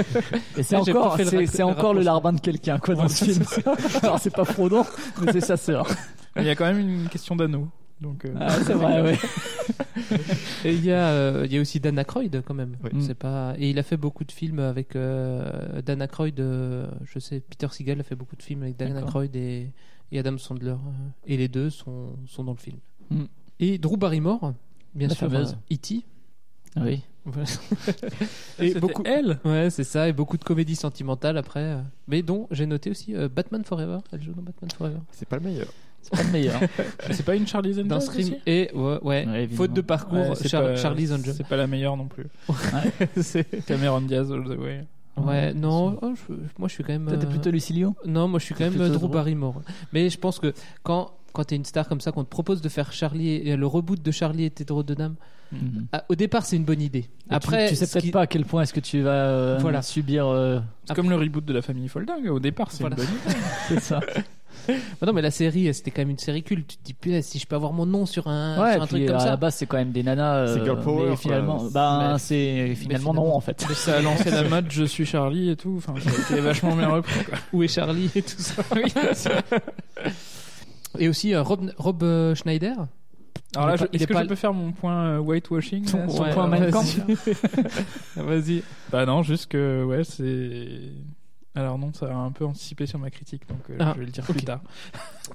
Mais on aura un point whitewashing. Voilà, on aura un point whitewashing. Ah Donc, euh, Ro- Rob Schneider qui fait euh, le Oula, euh, le, le Ouais. meilleur ami de. Qui a qui manque un œil. Voilà. Et qui avait aussi euh, fait une dizaine, il a déjà fait une dizaine de films aussi avec Adam Sandler, lui. euh. Ah, Ils ont beaucoup joué ensemble. Ouais. C'est une petite équipe qui, Ouais. qui, Ça, ça tou- ça tourne bien. pas la bonne. tourne meilleure, bien. mais bon. Et euh, donc, je, on va commencer par, vos- par vos avis peut-être. Par le pitch peut-être. Ou par le pitch. Le pitch Tu veux faire le pitch ou tu veux que je fasse tu le souris. Donc, le pitch- pépite fresque. C'est Henry Roth. Et il est, il est vé- Henry vétérinaire. Dans vétérinaire et il est dans un club de vacances aussi. Enfin, il est sur une île de Oui, il vacances. baise beaucoup. Alors, est-ce que est-ce- et il baisse beaucoup Est-ce que c'est un hommage au bronzé?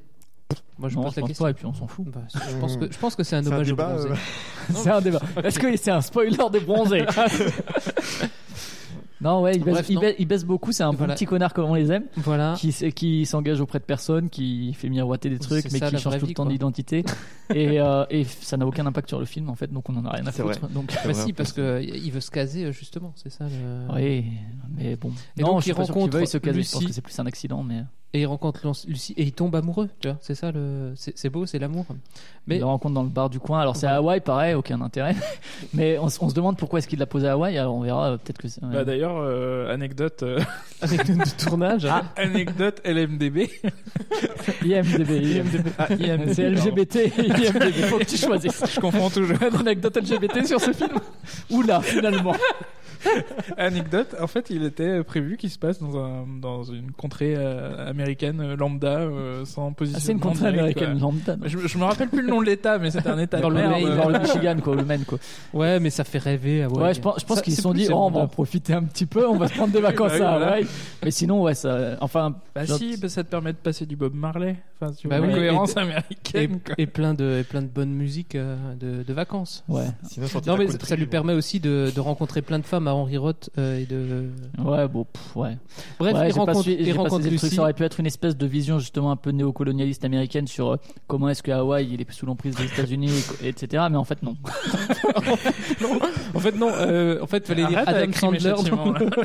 fallait dire Adam Sandler dans le dans le résumé. et donc il rencontre Lucie. Euh, le problème c'est que Lucie, elle a une, euh, une mal- elle a eu un accident de voiture et elle elle croit qu'elle est toujours le, le même jour. En octobre. Elle reboot. Ça, elle ça reboot tombe tout- bien, ça tombe bien parce que c'est l'épisode d'octobre. C'est le- en plus, tu vois, c'est, c'est, c'est bien tombé. Et donc, elle, elle reboot tous les matins euh, la, la même journée euh, qu'elle tourne. euh, Mm. en boucle. Et du coup, il va tenter de la, la séduire euh, En malgré dépit sa de maladie. cette maladie. Voilà. Ouais. Alors, qu'est-ce que vous en avez pensé? Euh, Matt, toi, t'avais l'air, Oh, non. t'avais l'air lancé, non Pas du tout. Alors bah si, euh, pff, euh, bah, je l'ai regardé une fois au, au chalet. Effectivement. En fait, j'avais fini, j'avais fini The OA et euh, j'étais avec Madame. on était un peu désemparés, on s'ennuyait sous la pluie. Et, et ouais, non mais moi j'ai bien aimé. Elle un peu moins, mais euh, j'ai- bien aimé. Alors c'est entrecoupé de moments un peu gênants euh, avec euh, le mec là ou là justement. Bah, ça, c'est un peu du. C'est des moments où voilà, là, oups. Ouais, c'est ça. Et euh, en plus, c'est du whitewashing total parce que c'est Rob Schneider. Qui... Rob Schneider, ouais, c'est ça Ouais. qui Tu joue peux le- rappeler rapidement ce qu'est le whitewashing Bah, en gros, euh, t'as un rôle de personnage qui est joué par un local. Euh, et euh, tu vas mettre un blanc que tu vas grimer. C'est un peu comme le euh, blackface. Ouais, voilà, c'est ça. Tu vas, tu vas le grimer pour euh, le faire passer pour un local, alors que tu aurais très bien pu trouver a Un priori local. un local Qui joue sur Mais- moi, oui. moi aussi bien qu'Rob Schneider. Non, mais est-ce que ça, on n'aurait pas pu dire, euh, on n'aurait pas dit alors, ce serait se moquer des, des gens, des, Bon, des gens euh, locaux? Ça dépend en fait si c'est fait avec, euh, tu le fais, mais- avec tendresse ou si c'est fait avec. Ah, euh, bah là, c'est pas fait Ouais, avec tendresse. on est d'accord, quoi. Non, mais l'histoire, je la trouve mignonne. Euh, Il y a un petit côté euh, Goodbye Lénine aussi. euh, Mm. dans ou le euh, côté, ou, euh, un jour sans fin. Un jour sans fin. Ouais. Oui. Dans le En- côté faire revivre la journée pour pas Mm. perdre la, la personne qui est isolée dans Même son si- monde. ouais. J'ai noté aussi parce que c'est Goodbye Lenin, il y a aussi ce côté-là de euh, pas faire un choc à la personne, donc essayer de la faire vivre dans le monde qu'elle a connu. Sauf que c'est sur un long terme, alors que là c'est vraiment euh, répéter la même journée, ce que Mm. font euh, le père et le frère de Lucie, euh, où Bah- chaque jour euh, il, il passe la soirée et la nuit À, re- à re- redéfaire. à ouais. repréparer la journée suivante pour éviter de lui faire un choc euh, trop trop important. Alors que dans Goodbye Lenin, c'est plus euh, Dans la continuité, C'est ouais, un peu différent, ouais. Et, et un jour sans fin, c'est rigolo, c'est presque Ouais. la mécanique inverse. Ouais, là, c'est justement, là, Amour et Amnésie, c'est un peu la mécanique inverse, parce qu'un Mm. jour sans fin, c'est que lui qui, qui revit, enfin, C'est qui, ça. c'est, c'est Enfin, que lui ouais, qui se rend compte que qui le se rend jour, compte euh, que, que ça, et là, c'est elle qui est, qui est seule à revivre la, la même journée, quoi. Et, et au niveau de postulat, Un jour sans fin reste quand même, il y a un élément fantastique. Voilà. Alors que, alors que ici, c'est- ça reste quand même, euh, voilà, une comédie romantique, mais un peu dramatique tout de même. Et donc, t'en as pensé quoi? Alors, euh, franchement, je partais avec un avis super négatif. Un a priori négatif, surtout à force que tu, me- que tu me parles effectivement de. Adam Sandler. c'est ça Croyez-moi quand je vous dis qu'il fait des bons films. Mais alors, non, lui, effectivement, il a un charisme, une huître. Ça, ça c'est ça, c'est- ça, c'est certain, je, ça passe pas. Enfin, euh, mais justement, j'ai trouvé le côté euh, comédie romantique à l'américaine. C'est vrai, hein, c'est euh, Ah, c'est la fille peu. totalement ça. Ouais, hein C'est totalement ça. Pas trop comédie. Oui, Moi, j'ai pas ri une fois, mais- hein, je l'avoue, mais Ouais. euh, Non, non, mais alors moi, ce que moi j'ai trouvé très attachant le fait que voilà son, son, son père euh, essaye de, de continuer à, à recréer euh, le jour où il a eu l'accident. Finalement, euh, il y a quelque chose d'assez euh, touchant et troublant par rapport à cette maladie. Euh, c'est vrai que c'est effectivement c'est sous-jacent parce que c'est il y a des parties très très loufoques, très décalées avec des animaux. À, à un moment, au début, je me suis dit mais c'est un film pour les enfants. avec, avec des vomis Avec- et des, des j'ai noté, des j'ai noté euh, diverses. 6 minutes et déjà la, première blague de vomi. J'ai fait Ouais. là, on a quand même en a un pas- grand il y en a- film, il y en a quoi. pas tant que ça, Il y en a pas tant que ça, mais on, euh, dès, dès la- les 6 premières minutes, il y a, il y, a, il y, a, il y a une scène de vomi. Ouais, ça Et fait rire les gosses quoi, ça, tu vois. Ouais, ça me fait rire. seulement les gosses quoi. Et, et- et fi- et finalement, tu vois, ce, ce côté d'avoir en sous-jacent finalement ce, ce drame que vit finalement euh, Lucie. Lucie. euh, Lucie, euh, c'est quand même, euh, ouais, ça- moi ça m'a ça m'a vraiment touché. Est-ce Et que tu as pleuré? Peut ému, ému, maintenant. ému. Alors, j'ai aussi aimé comment bah, le film se termine. Parce qu'à contrario Mhm. de beaucoup de films, justement, Ah, il y a, y a pas de résolution heureuse. Enfin, il y a une résolution heureuse, mais qui est pas celle. C'est pas le croire. méga happy end, quoi. Ouais. C'est pas mal pour justement une comédie un peu américaine euh, de ce style-là. Et finalement, moi qui aime beaucoup le, le burlesque, avoir euh, ces second rôles au- autour, c'est- qui sont totalement décalés Ouais, et délirants. euh, je trouve, moi, je trouve ça assez fun. Donc euh, ouais, moi j'ai j'ai une finalement je me suis dit ah bah c'est sympa, j'ai passé une bonne soirée. On aurait changé l'acteur principal, ça aurait encore été mieux. Mais voilà, on peut pas faire ce qu'on veut. Ok, et toi, Flavien euh, Alors, qu'est-ce que tu penses que j'en ai pensé? Toi, je pense que as eu un- tu partais d'un priori très négatif et t'as pas beaucoup évolué. Non, même pas. Alors, je, je sais pas comment vous me voyez, mais il faut savoir que j'aime beaucoup les comédies romantiques. Ah. Un jour sans fin, moi je l'adore. Et euh, C'est ouais, un- c'est alors un film fantastique, ça. hein, moi, c'est ce, moi, ce dont j'avais peur, c'est que ce soit euh, les, les films d'Apato un peu pipi caca, qui ont leur intérêt de aller dans à fond dans le pipi caca. Non, là, euh, c'est vomi. Ah, mais non. Mais non, mais Adam justement, Sandler, ouais. c'est pas, c'est Non, pas mais vraiment justement, moi, j'avais peur que ce soit un il y peu en de a la un peu comédie, parce que euh, euh, il en faut, mais de la, co- oui. de la comédie bas du front. Et, euh, et en fait, c'est pas une comédie. Enfin, pour moi, il y a même pas de comédie dedans, puisque encore une fois, j'ai pas ri euh, une seule fois, ce qui est pas grave. Et euh, en fait, est-ce que tu as pleuré? J'ai pas pleuré, mais après, moi, comme dit, je suis assez. Euh, voilà, tout ce qui est euh, Pretty Woman, tout ce qui est euh, Love Actually, tout ce qui est tous ces films-là avec Hugh Grant, plus ou moins. Euh, Mais tu sais moi, que je- Drew Barrymore a joué dans le comeback avec Hugh Grant, oui, oui, et, et le comeback qui est une des meilleures ouvertures. Tu l'as vu ou pas? Et, et c'est vu, sur une ouais. espèce de truc complètement années 80 avec flashy et tout. J'adore l'ouverture de ce film. Et donc ouais, moi les comédies romantiques j'aime assez. C'est rarement des vrais grands films, je trouve. Et en fait, c'est pas un film que j'aurais proposé. En fait, je vois pas trop l'intérêt de proposer ce genre de film parce que c'est pas des films très intéressants dans l'absolu euh, dont à parler, je trouve. Mais euh, après, c'est des films inutiles entre guillemets. C'est-à-dire que les, il était- Merci Dédé. Filou, ton film, ta série, elle était médiocre. Dédé, ton film, il est inutile. non, Non, mais- c'est- c'est pas c'est Oui, pas c'est méchant. sûr. Non, C'est- je veux, je veux dire, ça il te est fait pas d'accord, en plus. réfléchir. Je veux dire, ça il- te fait pas réfléchir. Il- hein. non, Tu- mais tu même, même sans poses pas de réfléchir. questions Non, même- même philosophiques sans à la fin, réfléchir. quoi. Même sans réfléchir, il n'existerait pas, il n'y aurait aucun impact sur l'histoire du cinéma. Un jour sans fin est vraiment fort d'un point de vue de la, de la mise en scène, et pourtant c'est aussi une- quelque part une simple comédie romantique. Mais euh, c'est un film inutile, mais euh, je veux dire, c'est agréable à regarder, tu passes pas un mauvais moment. Et euh, oui, il y a des moments touchants, il y a des moments qui le sont moins, il y a des moments où tu te demandes ce que ça vient faire là. Moi, Adam Sandler, ça m'a pas dérangé, je le trouve assez, bien dans son rôle. Après, on reviendra peut-être un peu sur, certains éléments qui peuvent m'avoir dérangé ou quoi, mais en général, c'est des films que je regarde qui sont assez lisses et que je prends du plaisir à regarder, qui sont mm, feel good, même si celui-là n'est pas totalement. Mais euh, c'est un peu ça, et euh, ouais, moi, je relativement aimé. Sans que, encore une fois, sans bien comprendre la dynamique de ta proposition. On utilise des mots comme ça. En fait, le Non. triste, c'est que Dédé, Dédé, il n'a pas aimé non plus, en fait. Bah ouais, moi j'ai détesté ce film.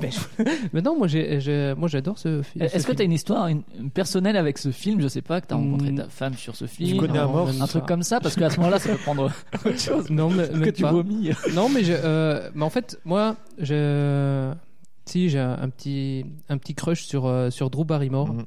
Et, euh, et comme j'aime bien Adam Sandler, tu vois, les deux étaient réunis Mhm. euh, dans ce film, donc euh, j'ai dit euh, banco quoi. Tu as vu combien de films avec euh, Adam Sandler? J'en ai vu beaucoup. Celui-ci, tu l'as que- vu combien de fois? Bah, celui- mais je les, je les re-regarde pas en fait. Hein, je vous ai, je Sauf vous déjà celui-là. dit. Sauf celui-là, j'étais obligé de le re- regarder pour l'émission quoi. Mais j'en avais déjà, j'en avais un très bon souvenir et, euh, et euh, je me suis dit voilà un bon film avec Adam Sandler et Drew Barrymore. euh, parce que Drew Barrymore quand même, on, voilà, euh, elle est quand même, euh, elle est quand même attachante quoi. Quand Ouais, elle rigole dans, oui, oui, dans- elle a du charme, ouais, bien sûr. On Mais- peut pas, on peut pas passer à côté quoi. Mais que- ouais, après, euh, la mise en place est un peu longue, je trouve, moi, euh, le, jusqu'au moment où finalement. Bah, euh, euh, euh, j'ai noté coup de foudre à 10 minutes. Non, je parle pas de cette mise en place là, le, le coup de foudre. Ouais, alors déjà, il y a la première partie, effectivement, où euh, le fait qu'il rencontre plein de gens, il y a finalement Ouais, très peu d'impact sur le film. Non mais c'est c'est, monté quand même assez, euh, assez Ouais, cut. euh, Mais je parle du moment, en fait, entre et le coup de foudre et le moment où elle va avoir, entre guillemets, le trauma de la révélation. Je trouve que c'est assez long pour pas grand chose. Et que finalement, la deuxième partie, euh, c'est-à-dire à partir du moment où euh, il lui explique fait les ce vidéos. qui- où elle va voir le médecin, en fait. Euh, bon, déjà, on se demande comment ça a pu se passer, qu'elle n'ait jamais eu un trauma comme ça avant, parce que même s'ils font attention, son père et, et son frère, forcément, à un moment ou à un autre, elle va tomber Mais sur un il- journal ou sur un truc. Mais ils l'ont va- déjà dit que ça arrive. voilà, et donc du coup, faut le, faut la, la remettre au courant. Et euh, après, ouais, c'est touchant la manière dont il essaie d'engager une relation à long terme avec euh, quelqu'un qui a une mémoire, euh, qui n'a pas de mémoire à court terme pour le coup. Mhm. C'est un truc qui s'oppose. Et euh, finalement, c'est sa guérison à lui à travers la sienne aussi. Euh, si, et du coup, c'est un côté un peu puritain de, de le voir comme malade avant qu'il tombe amoureux euh, sur le long terme, quoi. On peut dire ça. Matt, toi, t'avais une autre vision t'avais un Bah, truc je trouve que c'est peut-être le meilleur film d'Adam Sandler, mais effectivement, il aurait été mieux sans Adam Sandler. mais en fait, tout le, toute l'idée du film, c'est que effectivement, t'as a priori un mec qui enchaîne les conquêtes et qui d'un seul coup euh, va. euh, Parce qu'il aurait pu s'en servir pour, pour, pour avoir une Voilà, conquête c'est ce que, chaque, c'est ce que lui soir. dit, euh, je crois, Oula au début. Il dit. Ah bah pour toi, c'est le top. Voilà, c'est, Ouais, mais c'est ce, que, on- ce à quoi on, on s'attend, quoi. Mais euh, en Mm. fait, non. Et en fait, il va, euh, il va casser son image et vraiment se mettre à faire des efforts euh, par rapport à quelqu'un qui est malade. Enfin, ça rentre vraiment Mhm. dans. Mm. Effectivement, je suis d'accord avec Flavien dans le sens où euh, comédie, peut-être pas. Au final, c'est. Ah, moi, enfin, moi, c'est juste que j'ai pari, tu vois. Il y, a- il y a des côtés what the fuck. Il y a un- il y a un moment où moi, j'ai fait putain, mais pourquoi c'est quoi Pourquoi ils font du golf Non, non, pourquoi est-ce que. pourquoi, pourquoi, ils font, pourquoi les gamins ils font un salto dans l'eau Pourquoi Mais c'est pour montrer que même euh, si t'es complètement abruti, tu peux avoir des enfants qui sont, que qui si complètement hawaïen. Alors que t'es blanc en plus. Ça. Mais effectivement, tu arrives dans une comédie et au final, tu, tu, bah, le, le personnage principal, c'est quelqu'un de malade et euh, qui souffre de cette maladie. Et euh, le mec qui finalement était beau gosse, euh, qui enchaînait les conquêtes, et bah il va se mettre à son niveau et faire des efforts et enfin voilà au final c'est et- et voilà, c'est ça. Finalement, peut-être. euh, Adam Sandler il fait pas vraiment beau gosse il fait pas vraiment le mec euh, enfin j'aurais vu quelqu'un de genre euh, bah allons-y euh, Tom Cruise ou ce genre Ouais, de- Tom Cruise, ouais. Quelqu'un ce genre plus d'acteur, expressif, quoi. hein, tout simplement. Mais justement, en fait, Parce qu'il fait lui, un peu loser quand même Ouais, Adam mais, il, Sandler, mais il, il est loser parce que pourquoi il arrive à draguer des nanas? C'est pas parce qu'il a un physique, C'est parce parce qu'il qu'il a du est, il est à il est à Hawaï et il, Il a et du bagou, et, il en fait et croire. voilà, Il en profite histoires, euh, voilà, et il, il, raconte euh, des histoires. Mais euh, il c'est fait pas- semblant de pas savoir lire pour la pécho Ouais, Mais c'était pas justement, le meilleur fi- finalement, euh, chaque jour, il invente euh, une nouvelle façon de, de- Voilà. de séduire. Et finalement, la leçon de ce film, est-ce que C'est pas pour nous les hommes. pour voilà. dire que chaque jour, Chaud. faut faire, euh, faut reséduire euh, avec inventivité euh, sa compagne. Je crois qu'il manque un avis féminin dans cette Ouais, c'est c'est relativement bien pensant quand même, quoi. Enfin, c'est, c'est, euh, je veux dire, c'est un, c'est un espèce de connard et il change du jour au lendemain. Il y a un côté justement où euh, la personne malade va le faire changer et il y a un côté presque euh, pas moral. Il y a un côté moralisateur du fait que lui, il va se guérir aussi, ce qui sous-entend qu'avant, lui aussi était malade de- d'enchaîner les conquêtes, ce qui n'est pas forcément le cas. Mais euh, mais il y a le côté, euh, je sais plus quel est le terme, mais en tout cas où il, la- il prend un peu ça de haut en fait la maladie où il se sent un peu comme un messie qui va devoir la sauver. Je sais pas si tu, vois ce que je veux dire, mais où le syndrome du sauveur voilà c'est ça et, ouais. et où il, a- il arrive et finalement il se trouve un rôle. Ah ben elle est malade, je vais la sauver et finalement euh, elle me trouvera utile et elle va tomber amoureuse de moi. Enfin je, je pense pas que ça a été fait dans cette optique bien là, moins- mais bien moins altruiste en fait qu'on. qu'on- c'est ça que c'est en fait pour lui et que finalement il travaille à sa propre Ouais, guérison. Mais euh, je pense pas que ça a été pensé comme ça. Ça me paraît. Mais oui, mais le pire, c'est que c'est renforcé par le fait que ça se passe tous les jours. Genre, euh, bon, bah, tu débarques, tu dois aimer ce mec et, euh, et c'est parti, quoi. Donc, euh, oui, je comprends ce que tu veux dire. Après, ouais, c'est ouais, c'est relativement touchant la manière dont il fait la, la vidéo, etc. Et euh, La vidéo, c'était pas facile en plus de les faire euh, dans- comme ça dans la fin des années 90 Ouais, hein. avec une cassette vidéo et tout ça. euh, il y a quand même dû. euh, Ah, Hawaï. euh, Hawaï en plus, hein. Après, c'est pas comme maintenant avec euh, YouTube, tu peux faire deux trois. Tu vois le, côté comédie, il y, a, il y a des moments qui pourraient être drôles. J'ai noté au, au tout début, il y a euh, quand il lui dit va voir la température de l'eau, Ouais. et que le mec il saute dans l'eau. Et Le mec ou la nana déjà Ah oui, ouais. le- Ambiguïté la sexuelle, personne, tu vois, la c'est- personne. la personne. Voilà, c'est un film transgenre en fait. Voilà. Et l'ananas ou l'ananas Et oui. Et, l'ananas, euh, c'est très très important dans Et, le- et en dans fait, c'est un moment qui aurait pu être drôle. Et en fait, ça ne l'est pas parce que c'est pas bien mis en scène. En fait, je pense qu'il s'est pas filmé des comédies, Peter Seagal, et que euh, du coup, c'est juste. Alors que ça me fait penser à un film comme Very Bad Cops, qui est vraiment drôle pour le coup, avec euh, Wahlberg et puis avec euh, il y a Samuel L. Jackson aussi dedans et il y a euh, Will Ferrell, je crois, il me semble, qui joue le, le binôme de. Et à un moment, tu as Samuel L. Jackson et The Rock qui sont les flics un peu. Oh, le spoil. voilà. Non, je vais, je vais pas vous spoiler parce que ils vont à la, à la poursuite de quelqu'un. Et en fait, ils meurent très tôt dans le film parce que c'est pas eux les, les personnages principaux du film, puisque c'est Will Ferrell et Mark Wahlberg. Mais la façon dont ils meurent, c'est très très très drôle parce que c'est complètement incongru. Mais c'est fait de telle manière que quand ça arrive, tu te dis pourquoi? Et en fait, c'est vraiment drôle. Là, quand il y va, ça, ça dure 15 secondes et en fait, tu sens un potentiel comique, mais qui est pas jusqu'au bout parce qu'il n'y a pas de mise en scène et il n'y a pas d'écriture. Et où du coup, euh, ça tombe à plat. du coup, et c'est pour euh, la plupart des moments comme ça euh, qui pourraient éventuellement être drôles ne le sont pas parce que c'est- c'est c'est pas mettre en C'est- scène de la bah, comédie quoi. Mais c'est drôle pour les enfants, c'est tout. Bah C'est voilà. Moi, je trouve ça drôle.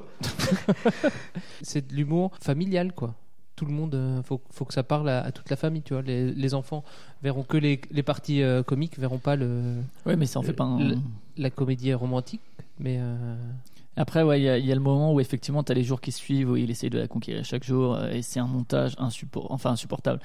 C'est très très classique dans l'enchaînement. Et alors que dans Un jour sans fin, justement, il arrive à mettre des temps longs et des temps courts qui se chevauchent au niveau du montage, c'est-à-dire il, va faire durer des journées, et puis après il va enchaîner plein de journées où il va se suicider, etc. Et il y a un, un côté beaucoup plus déprimant hein, dans Un jour sans fin Ouais. qui, est, qui est- qui est vachement prenant. Et, euh, et là, le montage, c'est un simple fondu en fait avec les situations qui changent, qui sont en fait juste des petites idées comme ça qu'il qu'il expose sans jamais creuser. On Euh, peut pas les creuser parce que ça dure qu'une journée euh. Bien sûr.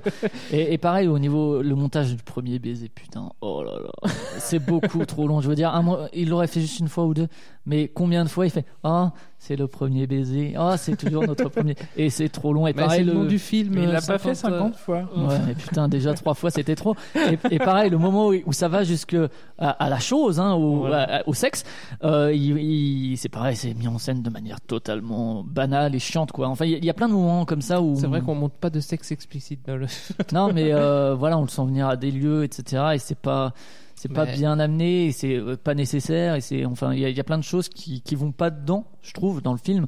Tous les côtés clichés, Hawaï et compagnie, la musique, on l'a dit, qui est aussi un peu trop trop là quoi. Mais justement, la musique, moi, je l'ai, je l'ai bien aimé. De, Bah, de indi- un- indépendamment, parce que je mal, connaissais mais- les, titres, mais. euh, Ouais, non, mais c'est pas, c'est pas ça, mais c'est juste que trop, c'est trop, quoi. Moi, c'est ce que je dis à mes élèves. hein. Il y a des moments où ils sont lourds et je, je dis, écoute, tu sais, euh, là, là, t'en fais trop, en fait. Et quand tu vas en faire trop, tu vas voir, tout le monde va te trouver très lourd. Et je leur dis, écoute capteur d'écran, écoute les blagues de Dédé. tu verras. tu vois, c'est comme ça que tu vas devenir. Ah, Fais attention. bah, bravo. bah, si je peux, si je peux aider la jeunesse, c'est, déjà ça. Mais moi, j'avais, vu un, un autre film sur Netflix qui s'appelait euh, Naked, où c'est un- de la black exploitation. Ouais, boucle temporelle également. Voilà, avec une boucle temporelle et qui était vachement moins bien aussi. Parce que Mm. euh, le, le mec, donc, il se réveille, c'est le jour de son mariage, il est à l'autre bout de la ville, tout nu dans, dans un ascenseur d'un hôtel qui n'est pas le sien. Et voilà, il faut qu'il arrive à se, à se marier, mais il y a toujours des, des péripéties, il revient toujours dans, dans ce. Je, je le conseille pas. hein, c'est- Ah ouais, c'est bien. J'avais des vues dessus, mais là, du coup, ouais, non. Non, faut. Et puis pareil, je les, le- les acteurs, je trouve que bon, moi je trouve qu'ils font le job. Des fois, ils cabotinent un peu, je trouve. Ils, ils exagèrent un peu dans, dans la façon de jouer. Le, la comédie romantique, je trouve que c'est un peu abusé. Après, le genre s'y prête aussi parce que c'est très sucré, etc. Et finalement, c'est un genre où tu peux te permettre d'en faire trop, de faire un peu trop euh, de, de sirop de grenadine sans, sans aucune limonade, quoi. Tu peux. J'avais oublié aussi dans les moments gênants, euh, les moments avec l'aide euh, du zoo, là, la, la nana. Ouais, la nana homme, ouais, c'est ça. hein. Ouais, Ouais, ouais. c'est- c'est bien gênant aussi. C'est les, les blagues ambiguës sur la sexualité, quoi. Et puis après, ouais, il y a- puis, euh, ouais, vas-y. Le, le, le frère, qu'est-ce que qu'est-ce que t'as pensé du, du frère? On sent que et enfin la famille même en, en général, on sent qu'elle est un peu excédée. Après, on se demande comment comment ils, ils vivent Hmm. parce que s'ils refont ça depuis un an, ça veut dire qu'il y en a pas un qui a bossé parce que comme c'était un dimanche, il y en a pas un qui a qui a bossé depuis euh, depuis un an. Donc euh, voilà, ils vivent des aides sociales. Bah, ça, bravo, que- Ah, bravo, merci Ah, l'État, bah, merci la Sécu. La Healthcare, Sécu de Obama. Hawaï. Ah non, c'était pas encore. c'était pas encore le cas. Non, mais euh, ouais, voilà, c'est ça. c'était- Moi j'aime beaucoup les de- deux. ouais. Le, Ouais. le père et le, le frère, j'aime beaucoup le, Le, le duo, le duo marche bien, ouais. Ça marche bien et euh, en même temps tu sens le côté euh, aide, euh, aide du malade qui est, qui est blasé total, Voilà, qu'on peut plus. même euh, dépressif. euh, par Ouais, et puis le, le- le malade aussi qui en a marre quand il s'en rend compte, en fait, prend ça comme un fardeau et, et a pas envie d'être le boulet. Mhm. Et à quel moment est-ce que finalement euh, on te on t'euthanasie ou bien on tu on décide Seigneur, on va la meuf. Hey, mais- l'inceste, l'inceste, ça marcherait super bien avec elle. D'ailleurs, peut-être que, on sait pas, mais non, mais Non. à quel moment est-ce que tu l'envoies dans un hôpital, etc. Elle prend aussi cette décision de se, à un moment de, de rompre avec, euh, avec euh, le perso- avec euh, Henry, parce que, euh, parce qu'elle veut pas Pour lui infliger ça, parce qu'elle veut, qu'il vive sa vie, et il y a ce dilemme entre oui, mais maintenant que je t'aime, je cette- pourrais pas la vivre sans toi, heureux, quoi. Et il y a cette scène euh, magnifique avec euh, les Beach Boys Ouais. sur le, sur le bateau. Et où il pleure. C'est juste magnifique parce que personne ne pleure hein, sur les Beach Boys, non Et puis personne ne l'entend en plus. Alors il pleure, mais Ah, pour mais qui mais c'est la seule fois où il est vraiment très expressif. hein. Adam Sandler, c'est la seule fois. hein. Je trouve qu'il en fait même un peu trop. Et euh, également un des trucs, c'est que justement, où, lui, il a vraiment le rôle du mec qui va sauver la princesse, quoi. Je trouve que le, film est surtout de son point de vue, en fait, plus que celui de la malade. C'est peut-être un peu dommage, justement, par rapport à Un jour sans fin, où c'était du point de vue de Bill Murray.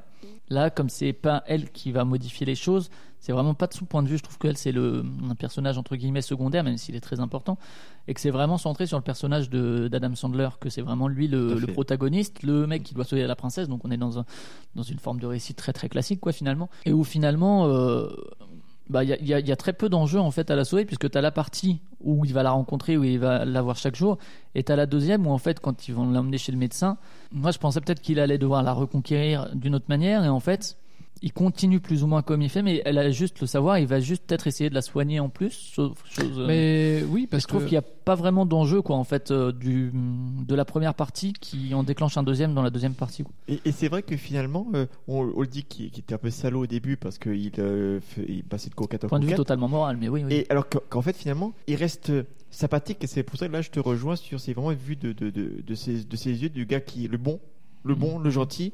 Et si- on le voit pas comme un salopard au début, même euh, comme c'est tourné. Mm, ouais. C'est vraiment le, le bon gars. Peu parce qu'on le- voit qu'il il fait- il- il vend du rêve en fait parce qu'on voit on, on le voit pas larguer les gonzesses enfin sauf sauf une mais euh, au début on voit que euh, les nanas qui, re- qui reviennent avec un bon souvenir et c'est je pense de c'est de ça dont il joue parce que tu- Ou là qui Ouais, qui- l'envie aussi, qui oui. lui dit t'as la belle vie, machin. euh. c'est vrai mais il y a toujours euh, quelqu'un qui te dira que tu as une meilleure vie que toi. Mais Matt c'est pas vrai. Tu as une belle vie Mais ouais, après moi, j'ai pas grand chose de plus à dire que, que ça. Comme tu dis, c'est un film qui est agréable. Après, ouais, qui propose pas grand chose en termes de cinéma ni rien, mais qui. mais ça fait montrer que l'amour ça peut soigner la maladie tu vois Ouais. Et, d'ailleurs, ouais, j'avais. Ben non, ça la soigne pas. Bah, elle, se- elle, elle- elle se souvient quand même de lui. euh, Mais je trouve ouais la fin assez justement assez Un à contre-pied ouais oui. assez à contre-pied voilà. parce que justement ouais on peut on pourrait On aurait pu dire voilà euh, au fur et à mesure. on va voilà, spoiler là mais voilà ouais ouais. euh, petit à petit il va y avoir de l'amélioration dans son état et petit à petit elle va réussir à se souvenir mais en fait non. Et finalement tout à la fin euh, elle se réveille euh, il y a toujours ce, ce, ce rituel qu'elle a pris pour euh, tout de suite lui faire rap enfin pas lui faire se souvenir mais lui expliquer Voilà comment sauf passe, que quoi. émotionnellement d'ailleurs c'est complètement con parce que ça marche pas comme ça en fait. Tu veux dire c'est pas parce que tu vois ah, c'est mignon que tu vas tomber amoureux de quelqu'un en fait. C'est pas parce que tu vois la cassette oh il fait tout ça pour moi oh là là qu'est-ce qu'il doit être gentil et qu'est-ce que je l'aime. Et je vais me marier avec lui finalement. Et donc à la fin ce qui est aussi un point de vue très moralisateur de l'Amérique mais très puritain quoi oh là là le but ultime c'est euh, je vais C'est me marier avec toi et avoir des enfants J'aimais ta phrase en fait, euh, t'en rajoutes, tu mets des parenthèses à chaque fois. c'est ça.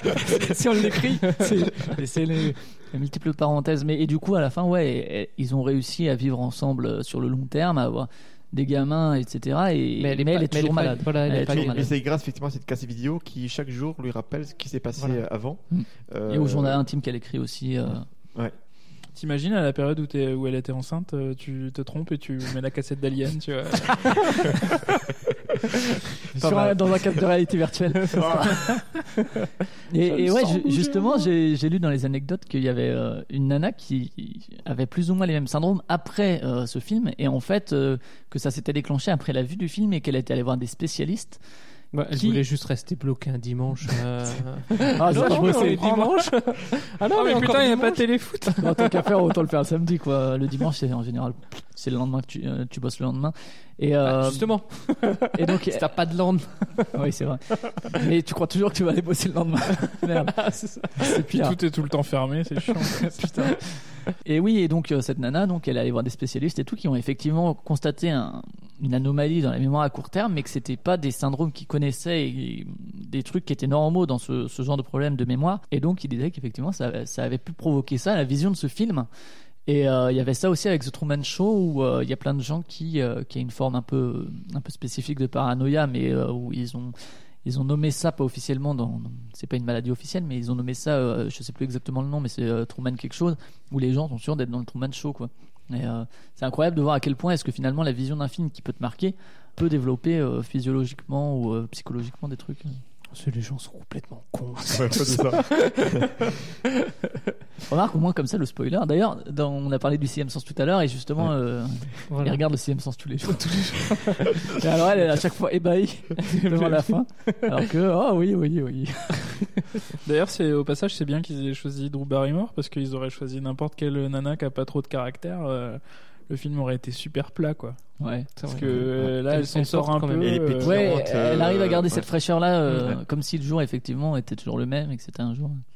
Et puis même, euh, des fois, elle l'envoie chier euh, total. Enfin, elle montre que voilà, euh, rien n'est acquis, comme dit euh, Philou. Euh, il faut savoir euh, reconquérir sa belle euh, tous les jours. Ok, quelqu'un encore euh, quelque chose euh, à rajouter sur le film Ouais, moi, j'ai- je me demande vraiment pourquoi tu proposes ça. En fait. C'est vrai vraiment étonnant. Ouais, moi, vraiment, je trouve ça étonnant, quoi, parce que Bah. y a quand même, c'est un film où finalement il n'y a pas des masses de choses à dire, je trouve justement. Voilà. Ceci dit, euh, finalement, euh, tu vois, Matt, on a trouvé ça finalement un film plutôt Voilà. sympa. On a passé Ouais, une belle a hein. soirée. passé un bon moment. Donc, Alors, ouais. c'est c'est quand même pas un Moi, mauvais film, tu vois. Ah non, j'avais l'impression d'être un vendredi soir chez des déchus. Je me disais, je suis bien. Ah, ça, se trompe d'ailleurs avec le hasard du calendrier. Je l'ai peut-être vu un vendredi soir parce que j'étais en vacances. J'ai pas du tout. et une vraie découverte, c'est ce, ce grand acteur. euh, c'est- Voilà. C'est découverte euh, Vous, pour vous moi. avez pu voir, voilà, du, du Adam Sandler. Mais euh, moi, c'est un film. Un film, faut pas forcément qu'il t'apporte, enfin, qu'il te- que t'aies à réfléchir. Un le, le- le cinéma, c'est aussi ça. C'est aussi s'asseoir un vendredi soir euh, devant la télé, voilà, se, se divertir et sans, sans plus de De raison. Voilà. D'accord. Pas de recherche de mise en scène euh, particulière, pas de recherche d'écriture particulière, ni rien. Quoi. Non, voilà, c'est ça. C'est entertainment avant tout. Ok. Le vivre et ressentir. On n'a toujours pas de générique pour la bande-annonce. Bah, c'est la bande Non, annonce. ça, Ah, c'est la bande-annonce. Et on va, on va passer pour finir à la bande-annonce du mois. bande-annonce.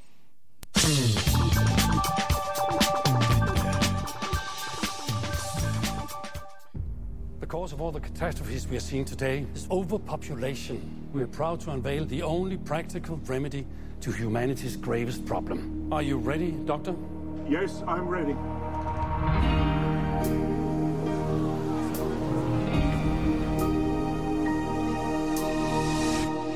Wow. That is wild, isn't it? It's just wild. That's Dave, Dave Johnson. Hey, everybody. And Carol. He never struck me as the kind of guy who'd go get small.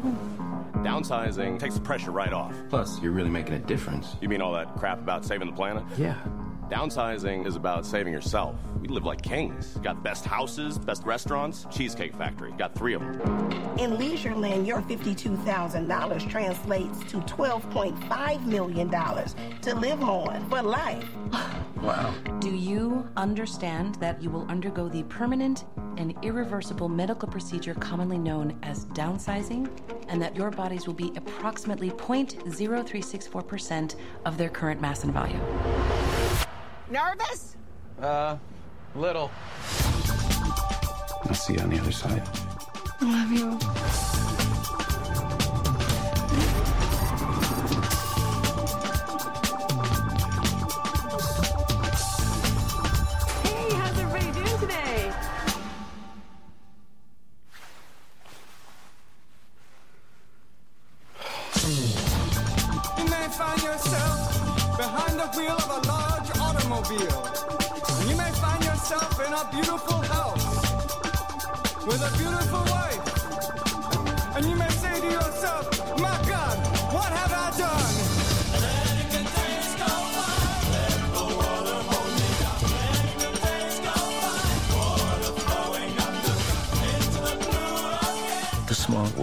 Filled with things to see.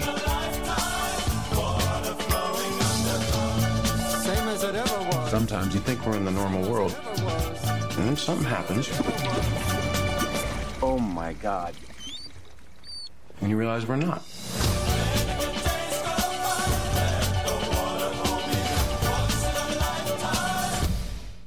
Et donc, c'est down, downsizing. Downsizing. Et c'est toujours une bonne occasion d'écouter les Talking Heads et Once in a Lifetime sur l'album Remain in Light. Très très bon album. Si tu le dis. C'est- Je- tu sais, c'est ceux qui, qui chantaient en, en costard et tout, euh, de la New Wave dans les années 80. Et très très grand album de New Wave.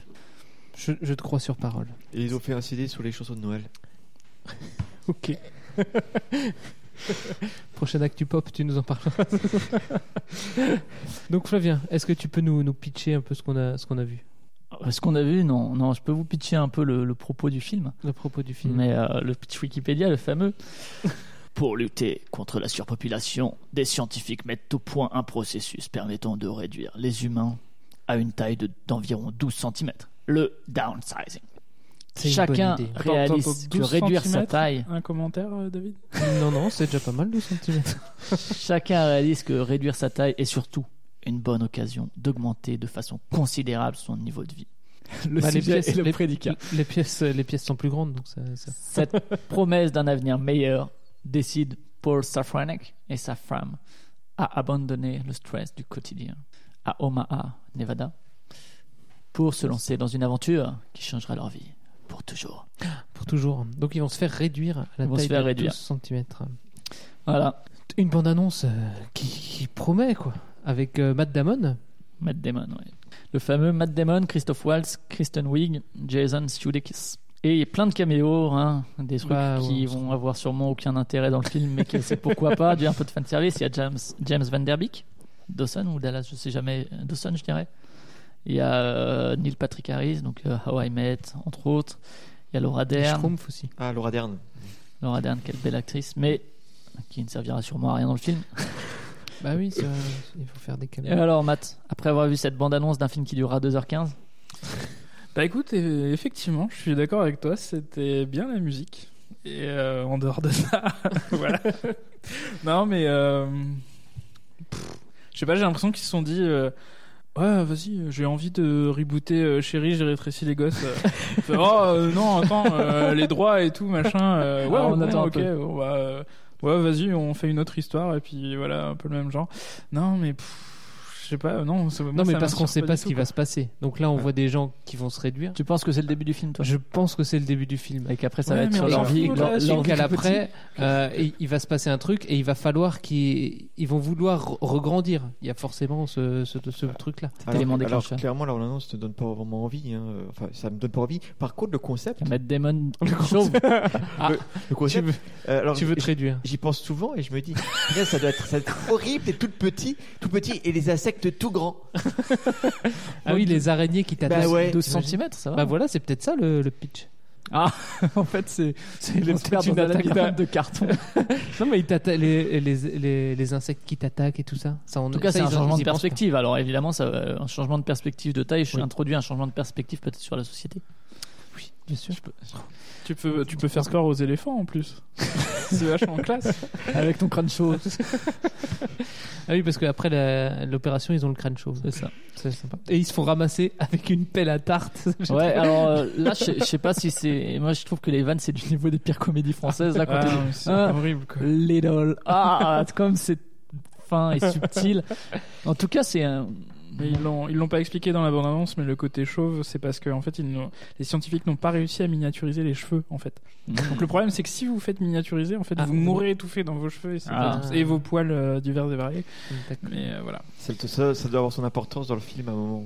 Sûrement. pas lequel. Bah, je pense qu'il va y avoir une deuxième bande-annonce qui sera dark et qui effectivement euh, expliquera tout l'enjeu euh, du scénario en fait. hein, qui- Ouais, parce que là, c'est vrai que euh, c'est un peu plat, quoi. On verra ce que ça donne. Après, c'est.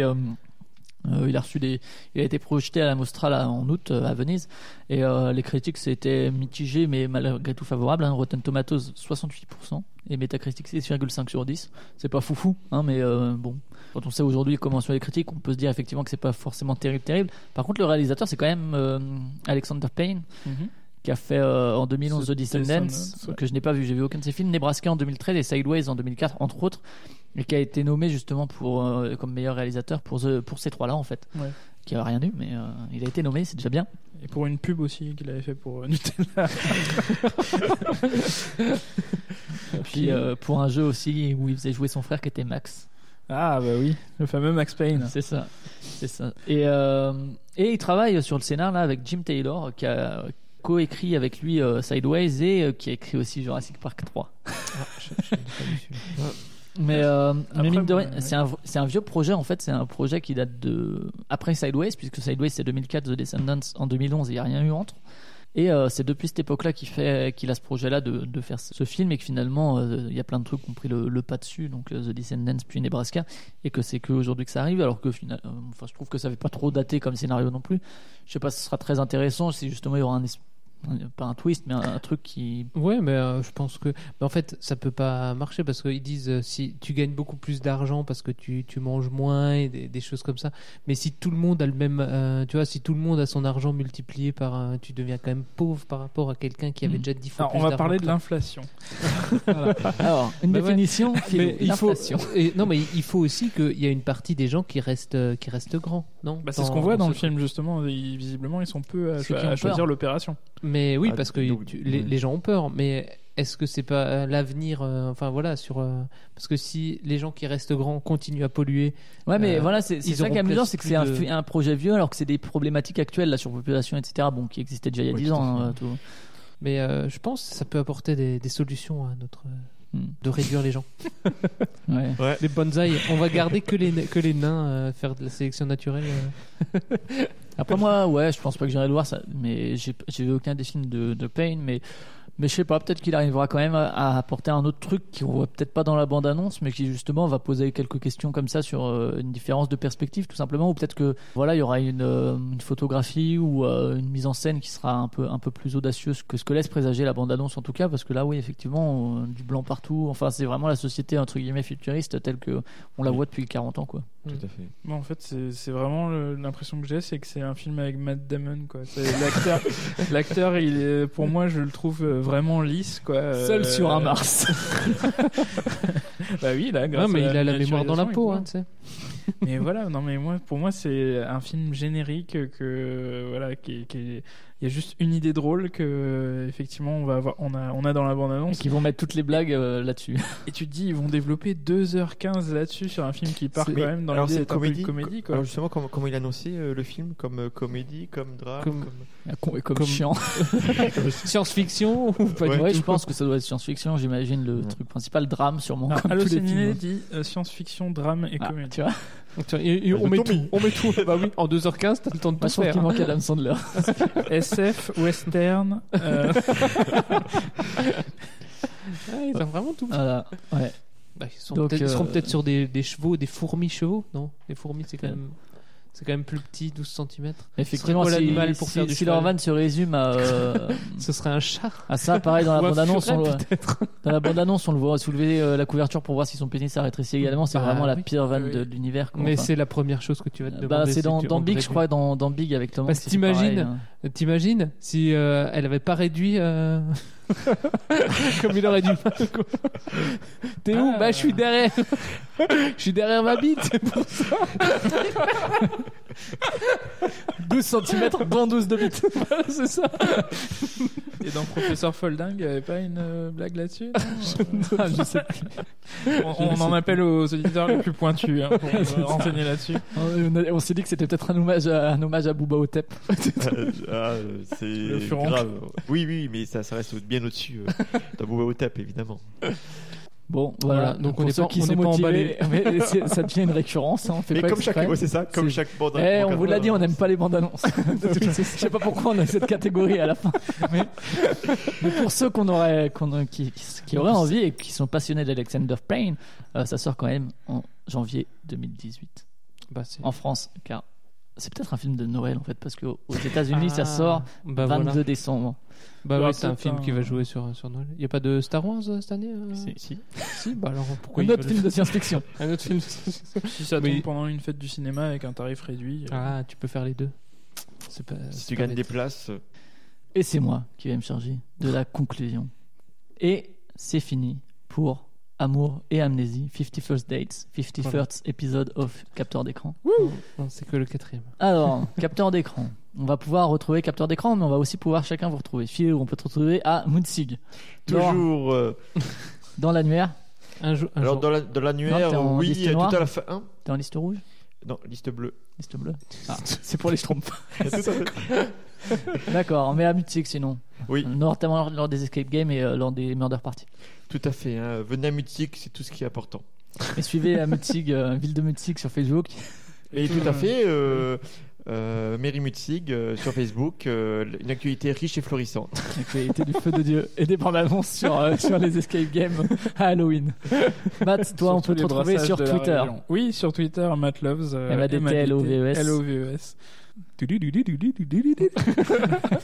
Voilà, c'est C'est tout ce que des j'ai à dire. C'est tout ce que t'as à dire. Dédé mais t'as euh, t'as regardé aussi Motus euh, pendant tes vacances oui, beaucoup.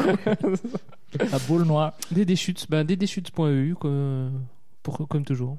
comme toujours. Je parlerai des, un peu plus des, des films du Festival euh, européen du film fantastique que je suis allé voir. Et sur Twitter également, Dédé Et Chute. sur Twitter. La protection Bon, un peu Dédé. partout. euh, Dédé Chutes, ouais. Ok. Et bon, moi, Flavien M sur Twitter, sur plein de podcasts. Je vous invite à regarder sur Twitter. Donc, c'est la fin de ce quatrième épisode. Capteur Oh. d'écran que vous pouvez aussi retrouver sur les réseaux sociaux, que ce soit Ah. sur Facebook ou sur Twitter. Vous cherchez capteur d'écran et vous nous trouvez. Et Qu'est-ce qu'on regarde la prochaine fois? cette fin de ce quatrième mais épisode attends. marque la fin d'un cycle. Oh. Puisque vous avez bien vu que euh, on en a chacun proposé un et je crois que ça va être la fin du. En fait, on avait prévu de faire que quatre épisodes et c'est le dernier Voilà. épisode. L'ultime. Ce n'était qu'un rêve. c'est ça. Et euh, non, là, donc du coup, en fait, on en a parlé la dernière fois déjà, et tous les quatre épisodes, enfin tous les cinq épisodes, le, le cinquième, c'est finalement entre deux cycles, euh, ce sera un invité ou une invitée qui pourra venir proposer son film et qui se joindra à nous pour, pour en parler, Mmh. ou voir qui en remplacera un de nous, pourquoi pas. Euh, et, Avantageusement, toujours. et toujours, bah, de toute façon, oui, si c'est une femme, elle ne peut que nous remplacer avantageusement. C'est la base. Non, non, même euh, avantageusement, toujours. Et euh, pour le prochain épisode, nous avons une, Une invitée. invitée, Sandrine, une amie euh, à moi, qui, qui va nous, nous trouver un petit film Qui ne sait pas encore. Elle ne sait pas encore ce- de, de quoi elle va nous. Mais on... suivez-nous sur les réseaux sociaux. Et on vous en parlera pour que vous puissiez le regarder avant voilà. d'écouter l'épisode, Voilà. comme, comme vous le faites toujours. Bien sûr. Donc, Sandrine, qu'on accueillera avec plaisir au micro. Voilà. Et donc, si vous voulez vous aussi euh, participer, même si c'est un peu plus loin, on peut vous accueillir. euh, N'hésitez pas à vous manifester. Vous pouvez... Flavien, il a un bon canapé. Il peut vous Ouais, mais Dédé a un manoir. C'est- C'est- Alors, il vous, il vous Ça fait peut- dormir dehors. Mais... Et, euh, Et on et- fait quand j'ai une quechua. des prochains films euh, qu'on regardera. Alors, euh, on peut, on peut déjà en faire une. On peut déjà faire. Après, on va repartir sur un cycle. On va garder le même ordre. Donc, ça a été Matt, moi-même, Philou, et Dédé. Et donc, celui qui commencera le prochain cycle, donc euh, au capteur d'écran numéro 6. Donc, celui de décembre, ce sera donc Matt. Avec Zodiac. Zodiac. Zodiac, ouah, les chevaliers et tout ça. Un film. Ah ouais, ouais, ça me plaît ça, moi. Un, un film un peu bateau. C'est ça. Non, le Zodiac de Fincher, donc c'est ça. C'est ça. ouais. Que je n'ai pas encore vu. alors. Et plus. Euh, je, je, je garde la surprise. merde. Ah, Tu gardes la surprise. Moi, j'ai un sondage Twitter. Euh, qui est peut-être bientôt fini, mais euh, oui, qui sera fini en fait au moment où vous écoutez. Mais allez voir si vous voulez voir mon prochain film. Ce sera le, le je crois que ce sera pas les Harmonies Werkmeister de Bellatar, parce qu'il recueille très peu de sondages. Mais euh, donc, en tout cas, prochaine fois, on ne sait pas, mais Sandrine, et la fois d'après, Zodiac de David Fincher, pas un Matt. voilà. C'est le moment de se quitter. On vous Des dit bisous. à la prochaine fois. Ciao. Ciao. Ciao. Ciao.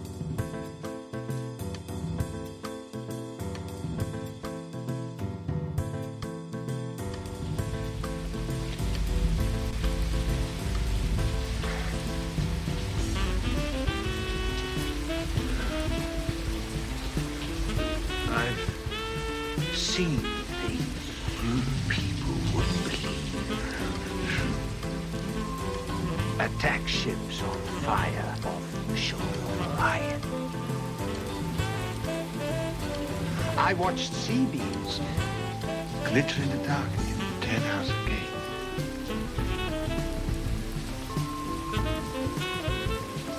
All those moments time.